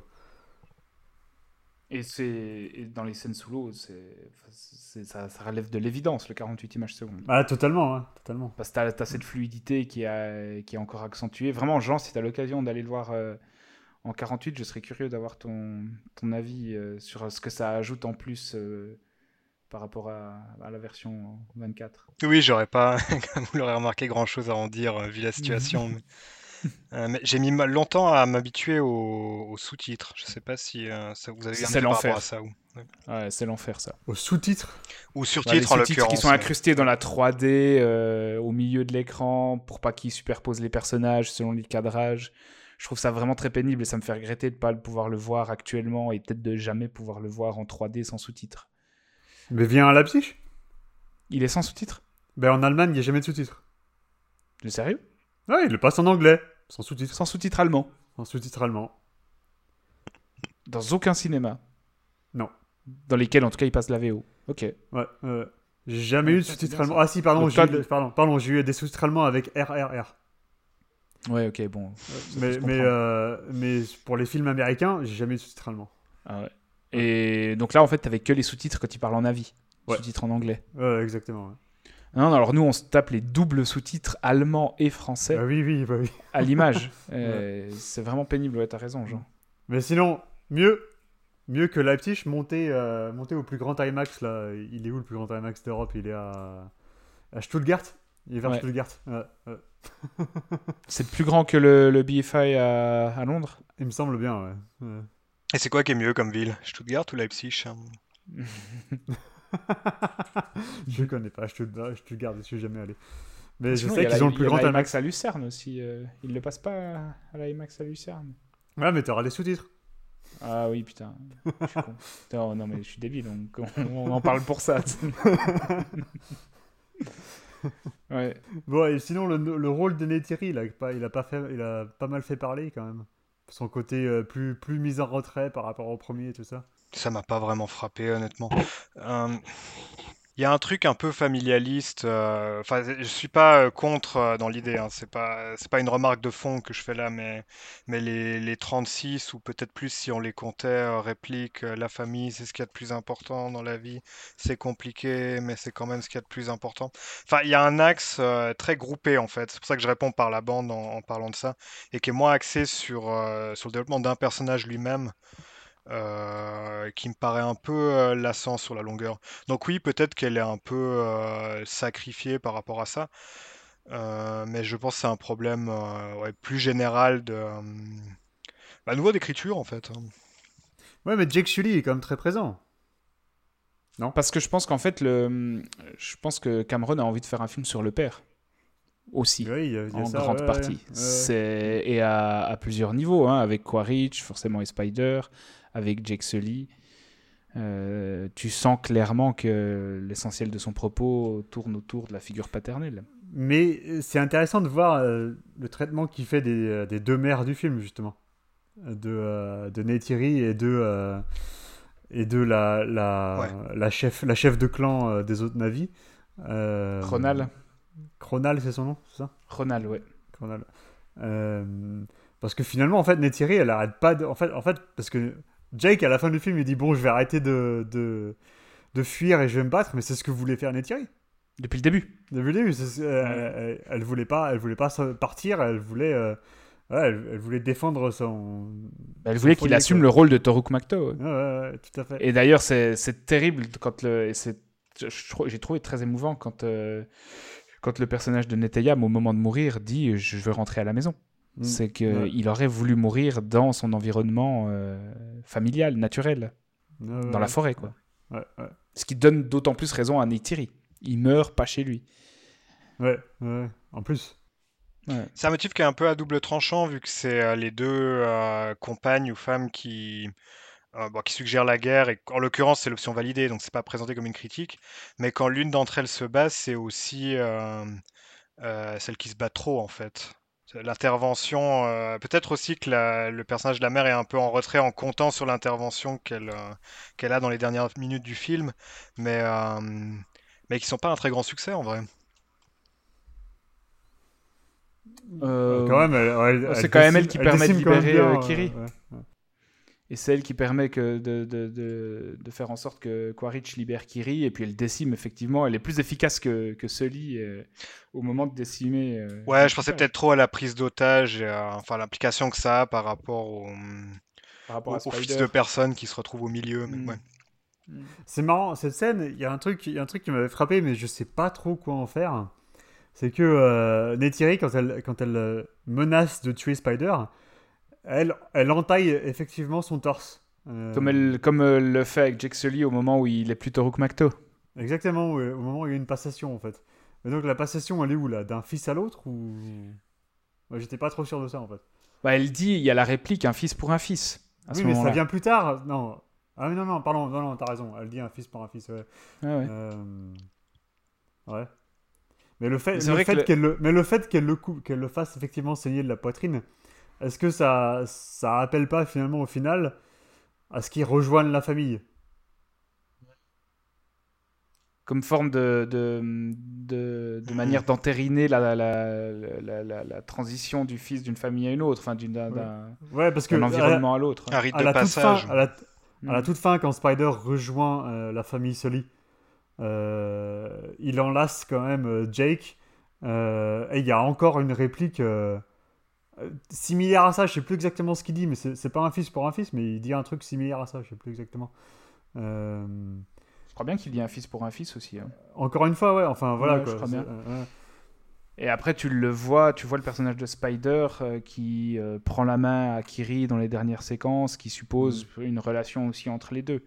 Ouais, je, le geste du, du, du, du, couteau sur le torse de Spider, je n'arrive pas à l'expliquer très clairement, en tout mm. cas en parallèle avec le, le rite de passage au moment où, où Jake Sully n'est plutôt Rook Macto. Euh, je sais pas là.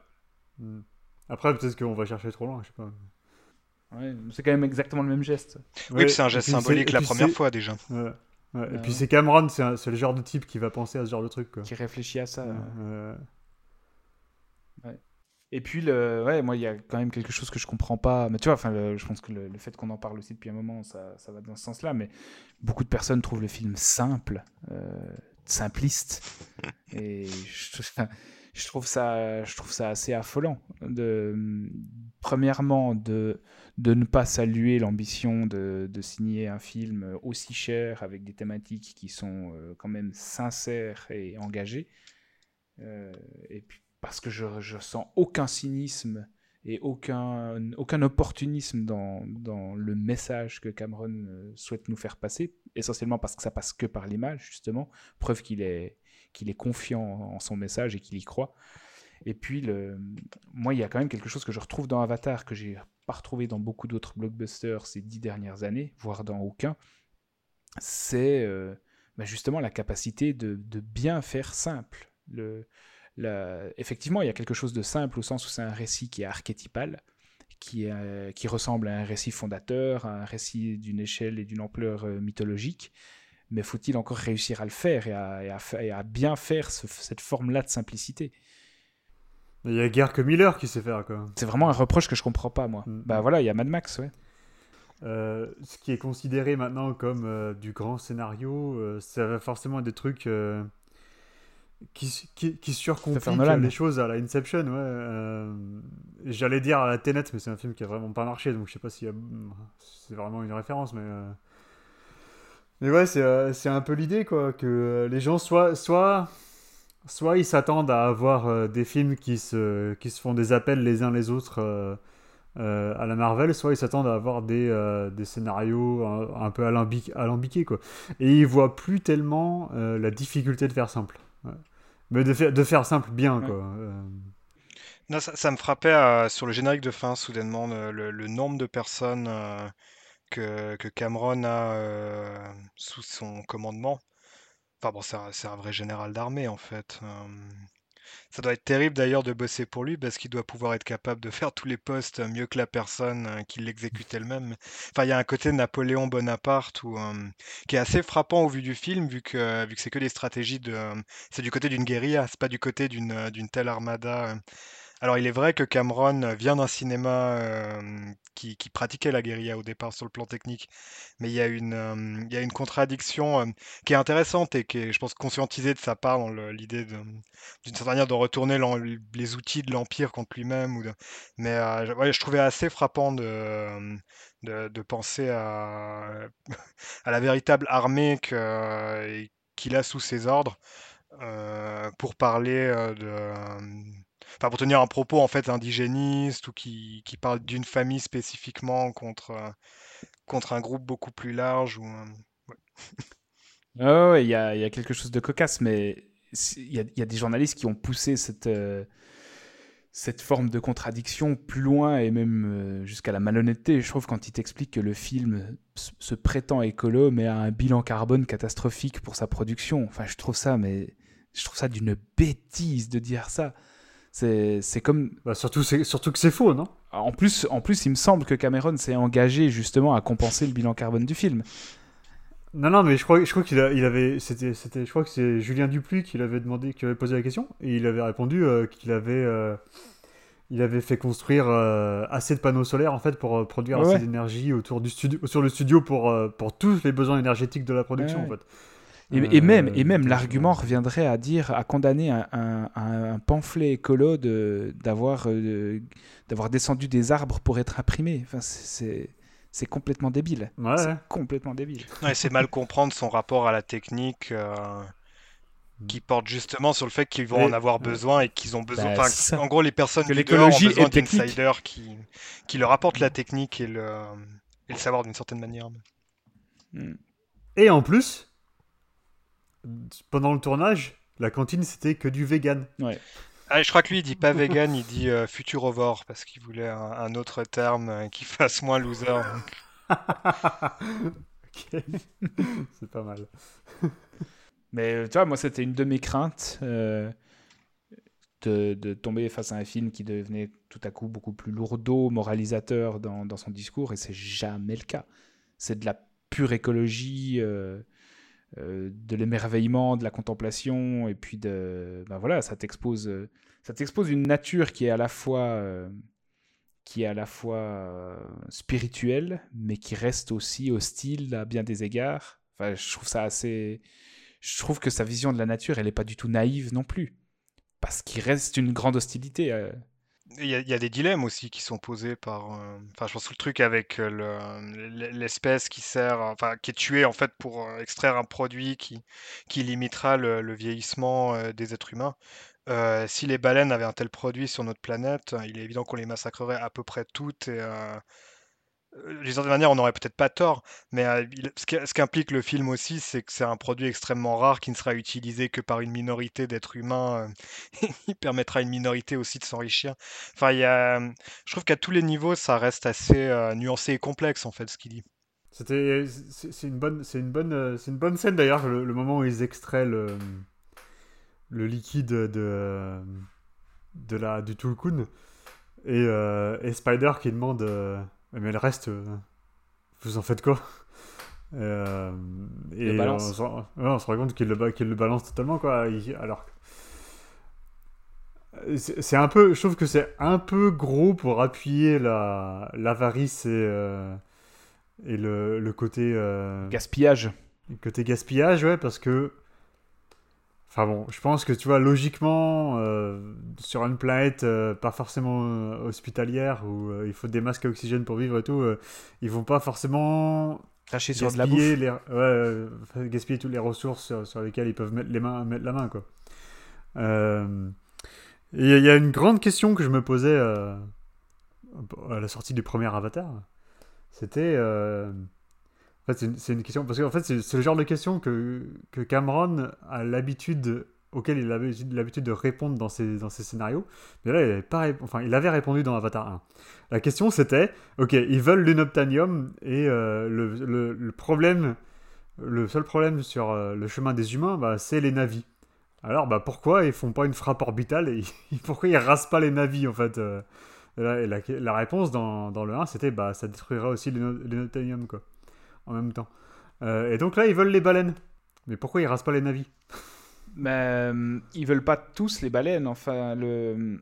Il me non ils, veulent, ils, veulent non, ils veulent coloniser la planète, on est d'accord? C'est ça. Mais Et il y, a- les- y a un intérêt commercial qui est d'ailleurs apparemment euh, exploité par des privés aussi, euh, qui ne dépendent pas forcément de l'armée, puisque le bateau doit être réquisitionné par l'équipe Aquarich. Ouais. Euh, donc Non, mais fait, les chasseurs, les chasseurs, ils font pas partie de l'armée, on est d'accord? Bah non, justement. Non. Mais, Donc, non, mais euh, là, là c'est l'armée Ah, qui se fait chier avec les navis, tu vois. C'est Eddie Ouais, Falco qui dit, euh, Eddie Falco qui dit, oui, notre but c'est de coloniser, machin. Ouais, ouais. Euh, Il y a un- une seule embûche sur le chemin, c'est euh, les natifs. Et c'est euh, l'insurrection euh, menée par Sully, ouais. Voilà. Donc pourquoi ils les rasent pas? Ouais. Parce que quand tu vois la gueule de la ville qu'ils construisent quand même, tu dis ils ont, be- ils ont pas besoin de l'environnement, euh, Ou en tout cas, l'environnement d'origine. ou en tout cas à certains endroits, quoi. ouais. Ouais. Ouais. Non mais si, si, enfin je sais pas, logiquement si tu rases, si tu rases une, euh, une énorme euh, concentration d'habitants, après euh, le reste de la population, ben, euh, comment on dit, euh, cesse, cesse de se soulever quoi. Ah ouais, et ça, en fait, c'est c'est lié à, à un autre léger problème de script qui est celui de la confusion en fait entre l'enjeu de coloniser et l'enjeu de se venger simplement de Jake Sully. Où tu as parfois quand même l'impression dans le film où toute l'entreprise militaire n'est animée que par le but de Quaritch. Ça, alors ça, c'est le but premier du scénar, mais en fait, c'est c'est euh, justifié par le fait par la, la petite scène avec Eddie Falco où elle dit euh, elle dit voilà ça c'est notre but, mais euh, eux ils sont sur notre chemin et on vous a choisi vous pour voilà pour Ouais. etc etc. Ouais. Donc ça permet un peu de faire d'une pierre deux coups, mais du coup on, on se demande quand même si les humains sont si pragmatiques, sont si pragmatiques, ils pas, arrivent dans des vaisseaux spatiaux qui enfin voilà qui tu vois rien qu'en atterrissant euh, ça ça rase 10 km carrés de euh, de forêt, alors tu dis bon bah Mhm. quelques missiles c'est réglé quoi. Non? Ouais, ouais. Voilà, petite faille, petite faille scénaristique que je voulais. Ou alors, ou alors, ou alors j'ai manqué un truc, c'est Bah, possible ce que expliqué. Ce qu'il y a, c'est que quand même, dans, le- dans, le- dans le premier film, tu as quand même l'impression qu'il y a un réel enjeu scientifique aussi, euh, avec la recherche Mais sur non, les mais avec- avatars. Avec, euh, avec le personnage de Grace Augustine, tu veux dire? Plupart, Ouais. enfin, euh, ce que je veux dire, c'est que des militaires et les chasseurs. Et là, il y, a- il y a les deux mecs, il y a les deux mecs du labo qui étaient restés là, ils font plus partie de, de l'entreprise humaine, on est d'accord. Ce- Non, non, tout à des- fait, tout à fait. Mais là, apparemment, les humains, et les Quaritch en est la preuve, euh, continuent de développer la technologie des avatars. Et tu peux tout à fait imaginer qu'ils ont peut-être aussi besoin de, de maintenir les navis pour euh, développer euh, le, le Ouais, non, mais moi je dis pas d'exterminer la planète entière, mais il doit y avoir des navires ailleurs, tu vois. Mais juste, juste, juste une, une énorme, tu vois, une, énorme frappe pour exterminer. euh, Enfin, ça. Mais ça, Ouais. en fait, ça, ça- en fait, je me pose la question Ah, c'est- parce que c'est, c'est les thèmes de, de colonisation, de colonisateurs et de, de stratégie coloniale sont, font quand même partie du, euh, des thématiques en fait. Euh, saga, je me posais la question, je me demandais si Cameron s'était posé cette question et si oui, alors est-ce qu'il s'est dit c'est pas grave, on passe sous silence, on, on a besoin de faire une histoire. Euh, ou si il apportera peut-être une réponse à ça plus tard. hein, je pas. Parce que Cameron, c'est quand même un énorme nerd, on est d'accord. C'est un nerd, quoi. Euh, il, euh, tu vois, c'est marrant quand on- vous vous souvenez des crabes là, il y a des espèces de robots crabes là. Ouais, hyper bien. Euh, Il y, a- il y a une scène où le crabe il passe devant la caméra et il est comme ça. Mm. Donc en fait le Ouais, mec ouais, ouais. dans le mec dans l'exosquelette il fait comme ça avec ses mains, tu vois. C'est très, euh, c'est très podcast euh, phonique euh, ton, ta manière de mimer. Mais donc euh. Alex mime avec ses mains des pinces de crabe euh, qui Oui, s'ouvrent et se ferment. Pardon, pardon. Mais oui, oui, c'est clair. D'ailleurs, il y avait déjà ça un peu dans le, dans le premier. Enfin, il y avait déjà une, presque quelque chose qui m'étonnait dans le premier Avatar, c'est que le, c'est que l'exosquelette de Quaritch euh, s'effondre au moment où il meurt. euh, et il n'y a rien qui justifiait que les pattes de l'exosquelette euh, flanchent aussi au moment où Quaritch meurt. Que les bras tombent. C'était Mhm. logique étant donné que les bras étaient animés par les bras réels de Quaritch. Ouais, mais ça c'est c'est juste plus dramatique au niveau visuel. quoi. Oui, oui, oui. Voilà. Mais venant de Cameron, c'est surprenant. Ouais. Non, mais il faut forcément faire des entorses à la logique de temps en temps. Enfin, forcément, non, mais c'est un choix. Après, voilà, c'est un choix de réalisation. Ouais. Mais oui, après, je te comprends. Ouais. Bon, c'était nul, quoi, 0 sur 10. Allez, hop. L'exosquelette tombe à la fin. Pas de frappe orbitale. Qu'est-ce que vous avez pensé de la musique de, de Simon Frangle- Franklin, qui est un peu un, qui était un ancien collaborateur de, de James Horner, je crois, et qui reprend le flambeau de manière assez discrète, humble ou paresseuse, cocher euh, le Ouais, il reprend, beau- il reprend beaucoup les thèmes du premier, en fait. Ouais. Ouais, je sais pas, est-ce qu'il. J'ai pas fait gaffe, il a vraiment. Il a développé, il a développé beaucoup d'autres trucs pour la partie sous-marine il- ou- Il y a quand même un thème Ouais, euh, de l'archipel, enfin Ouais. du peuple, du peuple maori. Mais surtout, il y a un thème euh, que je trouve absolument sublime, c'est celui qui est associé au, personnage de Kiri, donc joué par euh, Sigourney Weaver, et puis qui exprime parfaitement euh, sa relation privilégiée à la nature, et puis c'est la mélancolie en fait du personnage, parce que c'est un personnage qui est triste, qui trouve pas sa place, et puis qui tout à coup, quand elle découvre l'archipel, bah, va découvrir une autre facette de son existence, de Pandora aussi. Et puis là, il y a quelque chose que je trouve vraiment sublime musicalement qu'il arrive à exprimer eh bien, cette mélancolie, cette euh, forme de contemplation triste parce que sa relation à la nature, à Kiri, elle n'est pas du tout éco-anxieuse, mais elle est plutôt de l'ordre de la contemplation avec cette euh, grande part de tristesse qui, moi, me touche vraiment beaucoup. Et je trouve que là, le, thème musical parvient parfaitement à exprimer ça et ça donne lieu à- à un très très beau motif.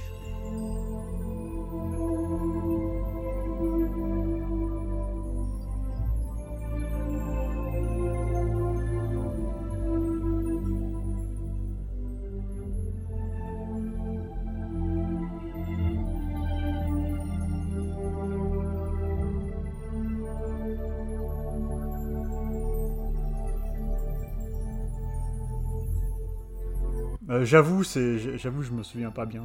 Faudrait que je le revoie. Bon, la musique du premier n'est pas non plus transcendante, mais. Non, mais elle, elle faisait. la- Elle était assez en- bien en symbiose avec le film, je trouve. Jean, toi?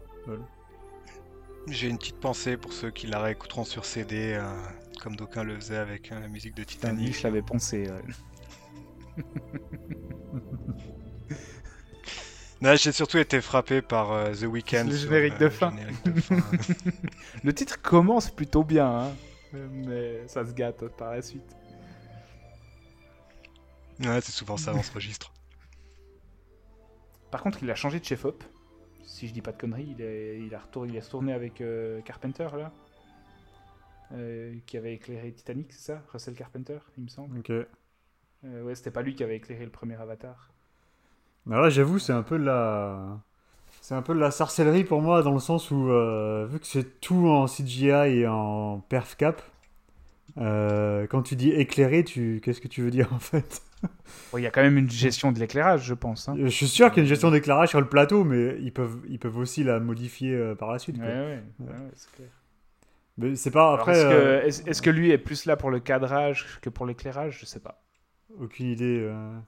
Parce que l'éclairage, a priori, tu peux tout faire en post-prod. C'est ce que font. euh, C'est pour ça que les films Marvel sont, sont dégueulasses. C'est parce que euh, c'est c'est sous-éclairé parce qu'ils veulent tout changer en post-prod. Alors que si tu fais, Ouais. alors que si tu fais un éclairage à la Del Toro, bah forcément, t'as beaucoup moins de marge de manœuvre euh, une fois le film tourné. En post-prod. Ouais, ouais.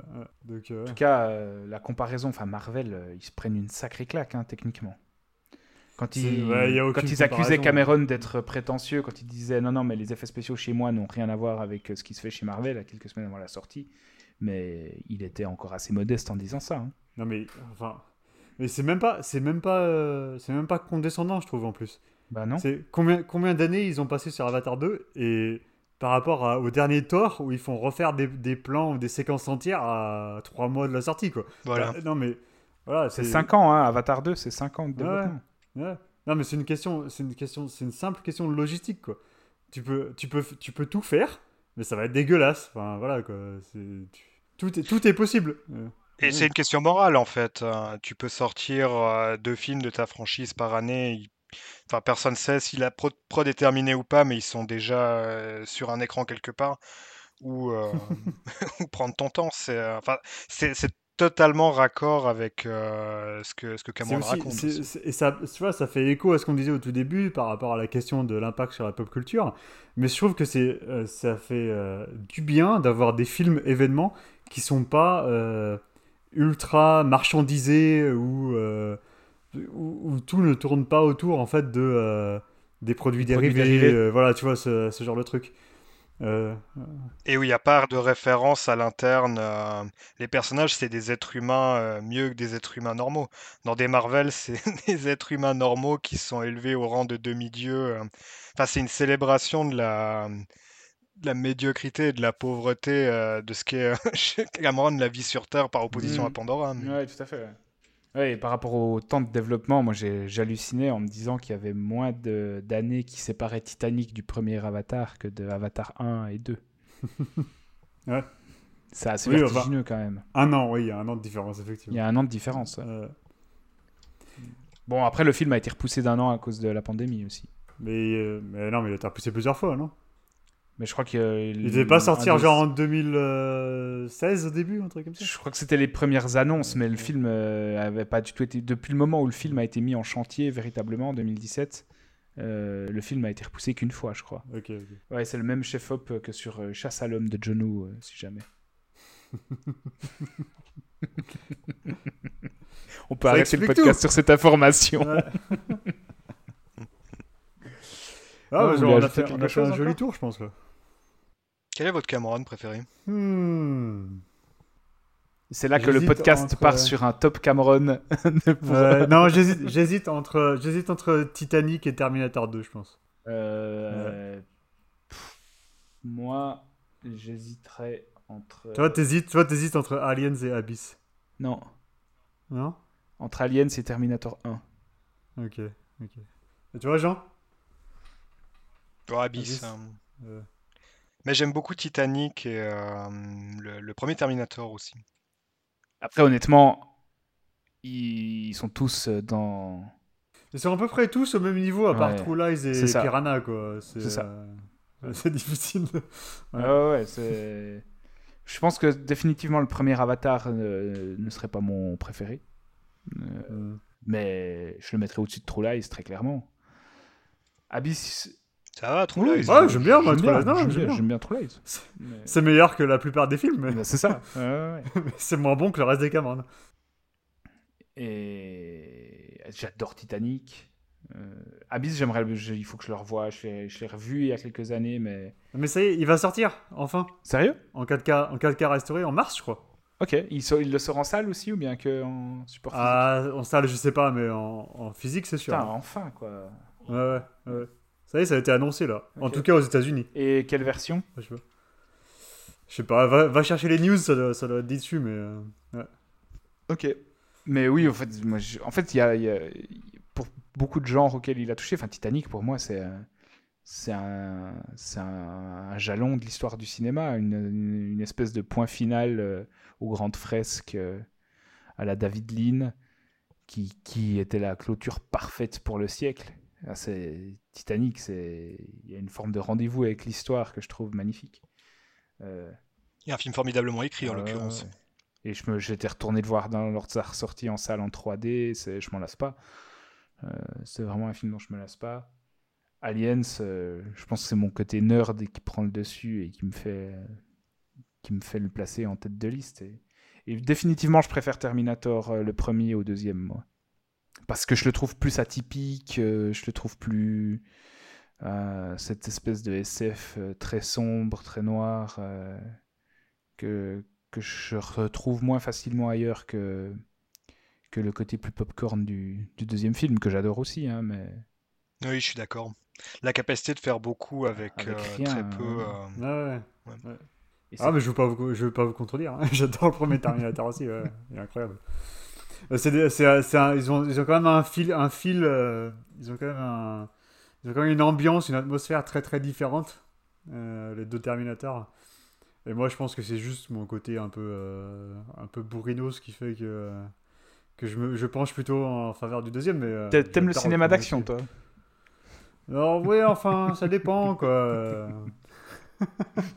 ça dépend. Puis est-ce que vous regrettez qu'il s'enferme dans la franchise Avatar? Et qu'il ait, par exemple, qu'il ait passé le témoin pour euh, Battle Angel, Gun, à, à ce grand cinéaste qui est Robert Rodriguez Euh, Ou au contraire, est-ce que vous êtes content de le voir euh, mener à bien ce projet de long terme? Moi, je suis, toujours triste de, je suis toujours triste de voir Rodriguez sur un projet, mais, mais après, je préfère que Cameron continue sur Avatar. C'est son, son truc à lui, il l'a développé. Enfin, j'espère qu'il passera pas la main sur Avatar, en fait. C'est ça le truc. Il l'a Euh, évoqué pourtant. hein. Il l'a, je sais qu'il l'a évoqué, j'espère que ça se fera pas. Quoi. Ouais, je préférerais à la limite qu'il finisse à une trilogie. Euh, S'il faut, quoi. Si vraiment il faut, euh, il finit avec le 3, quoi. Euh, plutôt que de se taper un 4 et un 5 sous la main de Rodriguez, ce serait, ce serait pas possible. quoi. Tu penses qu'il engagerait Rodriguez pour le 4 et le 5 Bah, c'est, son, c'est quand même son grand pote, quoi. C'est quand même son grand pote. Et euh, enfin, il est pote avec des cinéastes de talent, comme Del Toro par exemple, mais Del Toro il ferait jamais ça. Tu vois, Del Toro il ferait jamais ça. Il a ses propres projets et tout. euh, il, a, il, a, il, a, il, a, il a failli faire le Hobbit, ça a capoté et tout. euh, enfin, voilà, quoi. Euh, à mon avis, s'il, ouais, s'il engage quelqu'un, ce sera, ce sera, ce sera Roberto. Et toi, Jean, le- la perspective de le voir euh, refaire du Avatar plutôt qu'autre chose? Euh, bon, alors, d'un côté, déjà, d'une part, j'aime beaucoup le, le- le geste égomaniaque de je vais changer la conscience de l'espèce humaine avec mes quatre films. Euh, vous verrez, la, Pandora va advenir euh, grâce à mes films. C'est la porte d'entrée vers. euh, et en même temps, je crois qu'il est très conscient que, enfin, que c'est tout simplement pas possible, mais il, s'autorise quand même ce geste. Je trouve quelque chose d'assez beau, en fait, de, de, tenir un geste qui, à ce niveau-là, est forcément un peu vain, mais de, l'assumer techniquement et sur des années. et, ouais, il y a un truc plus, euh, plus- peut-être plus métallique de, de l'univers de Cameron qui pourrait me, me manquer un peu, de, quelque chose ouais, de, de plus urbain, de, même pas forcément de plus méchant ou de euh, quoi, quoi qu'il y aurait aussi de ça, mais de euh, Bah, Qu'on avait dans Battle Angel, euh, dans l'adaptation du Gun, mais qui était clairement plus urbain et plus métallique. Enfin, le projet Gun mettait beaucoup plus euh, dans ce registre-là, quoi. Oui, je me souviens, je me souviens que d'une seule scène de ce film quand même. Celle avec le Euh, cœur, celle que Cameron aurait mieux réalisé que Rodriguez. Enfin, Alors ah, maintenant, maintenant que tu m'en parles, je me souviens effectivement de celle-là aussi, mais non, la, la seule qui m'est qui m'est restée à l'esprit, c'est quand il y a un cyborg avec que des cervicales métalliques qui se craque, euh, le cou comme ça avant de se battre. ouais, ouais, j'en ai pas beaucoup de souvenirs non plus. Mais en fait, il a que, C'était- 60 il a que 68 ans. hein. C'est relativement C'est jeune encore, ouais. Ouais. Alors je sais pas jusqu'à Ouais, il, quel âge encore, il a prévu il peut, de, il de peut, filmer. mais- il peut encore avoir, ouais, je sais pas, il peut encore avoir une quinzaine d'années, je pense. Ouais, mais il aura environ 75 au moment d'Avatar 5, s'il euh, s'il le fait aussi. Il a quel âge Clint Eastwood là? Passé euh, 90. Ouais. Ah, tout est possible. Bon, après, euh, ça fait Cry Macho euh, comme Pas dernier vu. film. hein. Pas vu, pas vu. Je pense Je que me suis arrêté à, je me suis arrêté à Richard Jewell, je crois. c'était très bien. Qui est beaucoup mieux. qui est très, très bien. Euh, Après, j'aime bien les Eastwood avec des animaux. euh, Il y avait celui avec le singe aussi. Enfin, là, il y a un poulet. euh, le, le côté animalerie me plaît assez. Que devient ce podcast? Ouais, je crois qu'il est définitivement l'heure de conclure. Euh, Ah, j'ai écrit l'introduction, Thomas, je te laisse conclure. non, salaud. Non, j'avais, posé une question au tout début, et je vais la reposer. Euh, en quoi Cameron euh, tire-t-il parti de sa technologie pour raconter son histoire J'attends une réponse. Je dirais dans le, la, contradiction euh, dont, je parlais, d'utiliser un maximum de techniques pour faire un récit euh, panthéiste et où, euh, où il s'agit justement d'être dans presque une opposition nature-culture. Où il y a, un rapport à la technique chez, Cameron où je pense qu'il se perçoit comme un, initié qui, qui refile de l'intérieur ses outils. Au Navi, euh, qui euh, qui qu'il soit pour lui. Enfin, c'est sur cet axe-là que, que je le lirai. Thomas? En fait, il tire parti de la technique, mais à tous les niveaux. Il en tire parti euh, pour, euh, pour le monde qu'il veut mettre en image, pour l'immersion que ça peut procurer, pour, euh, pour le, le sentiment de fluidité inédit aussi euh, de, de son défi.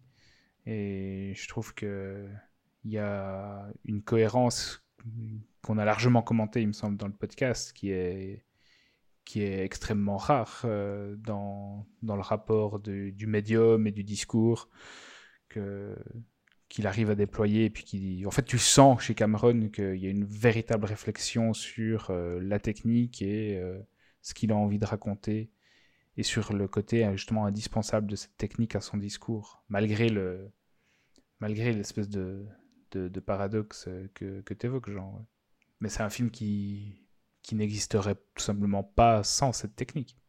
Et qui qui en fait l'exigence technique de Cameron je pense que c'est le meilleur indice de la sincérité de son discours.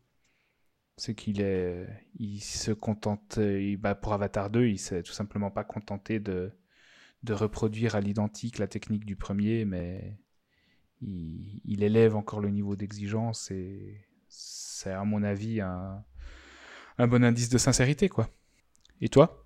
Ah non, je pense que j'ai pas, pas grand chose à ajouter. euh, c'est un film, c'est un film comme le premier, et même qui repousse par rapport au premier euh, les, couches, euh, enfin, en tout cas qui épaissit les couches de la première couche narrative par rapport à sa surcouche cinématographique, quoi. En gros, euh, sur le, le sur-cinéma et sur ce que permet la technologie par rapport euh, bah, l'avatar de cinéma en fait, à la représentation euh, du corps de l'acteur et du corps du héros, la représentation de l'action, la représentation du monde et la représentation même des émotions.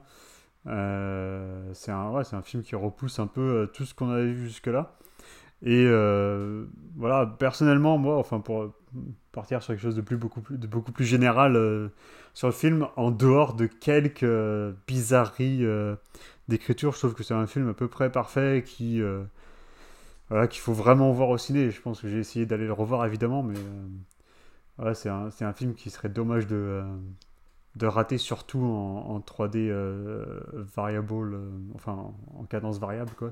Si Jean, Jean si tu arrives à y aller, j'aimerais bien savoir ce que tu en penses. Ouais, bah je tenterai d'y emmener quelqu'un d'autre. ouais. Voilà. Donc on vous conseille d'aller voir Avatar. Et on vous conseille aussi, on vous conseille aussi pour terminer l'année comme il se doit, de regarder le, le, le récapitulatif du cinéma d'action que nous a proposé Alex sur sa chaîne YouTube qui s'appelle Kinemotion. 1h18 de montage stratosphérique sur l'essentiel. Montage, montage stratosphérique de Jean-Victor Houette, je tiens à le préciser. Euh, sur l'essentiel du cinéma d'action international, euh, asiatique, indien, américain, européen, français. Euh, je t'évoque, je sais pas, presque une cinquantaine de films, je crois, dans, dans ta vidéo. À peu près, ouais. Et si vous voulez faire quelques rattrapages avant vos top annuels, ça va vous donner quelques idées. bah, du coup, ah non, à moins que Jean, est-ce que tu as un tu as un conseil euh, particulier pour euh, les derniers jours de l'année Quelque chose à voir en dehors d'Avatar? En salle? En salle ou pas? Non, non, en salle ou pas Quelque chose à voir euh, Bah, pourquoi pas en salle en fait Parce que je, je suis allé deux fois au cinéma cette semaine et j'ai réalisé que les deux films parlaient de, de peuplades indigènes, un peu dans des régions, enfin Maurice et Nouvelle-Zélande, mais là ce serait la Polynésie. Mais alors tout à l'opposé dans un registre de cinéma Pacifiction d'Albert Serrin. Enfin, de passer de l'un à l'autre, Enfin, j'aime bien euh, Avatar 2. je pense que Pacific Rim est un de mes films préférés de, l'année. Mais euh, c'était ça, ça, crée un effet de montage, euh, enfin, hasard objectif, tout à fait plaisant. Ok. Moi, j'ai juste une petite reco qui a absolument rien à voir, mais je voulais juste mentionner vite fait. Il y a une petite BD française, pas petite, hein, mais assez grosse BD française qui s'appelle Yo Bot. dans mmh, le deuxième tome. Alors, j'ai pas lu le deuxième encore, mais le deuxième est sorti. Oui, il y a un moment déjà. C'est sorti un moment. Cette année, mais vu que mm. vu qu'on fait pas beaucoup de podcasts, je en parle ici à la fin de l'année. Voilà, Yojimbo tome 2 sorti cette année. Donc euh, voilà, ça se passe dans le futur, au Japon du futur. Il y a plus, il y a plus d'humains du tout euh, ou quasiment, et euh, tout est ravagé. Et il y a un bot, un robot qui, qui vit selon le code des, des, des, ronins, des samouraïs. Qui C'est pour ça que le titre est Yojimbot, qui va essayer de, de, de de protéger un enfant. Donc euh, c'est très très cool. C'est euh, voilà, c'est pas souvent qu'on a de la SF un peu euh, de, la SF, de, la SF très référencée, mais aussi de qualité comme ça en BD. voilà, je trouve que c'est assez, assez cool et c'est assez joli. Donc voilà. Très beau, c'est très très beau. C'est chez Dargo et c'est par Sylvain Repos. Voilà, qui, qui, scénarise et dessine. Ouais, exact. Dans un style un bon croisement entre le, le, franco-belge et le manga visuellement aussi, je trouve. Ouais, tout à fait, ouais. Voilà, c'était Exposed épisode 20. On a fait 20 épisodes en 3-4 ans, je sais pas. On tient, on tient, le bon bout, on tient le bon bout. oui, c'est bon. allez, bon, bah écoutez, bonne fête, allez voir Avatar 2 et à la prochaine. Ciao. Bye.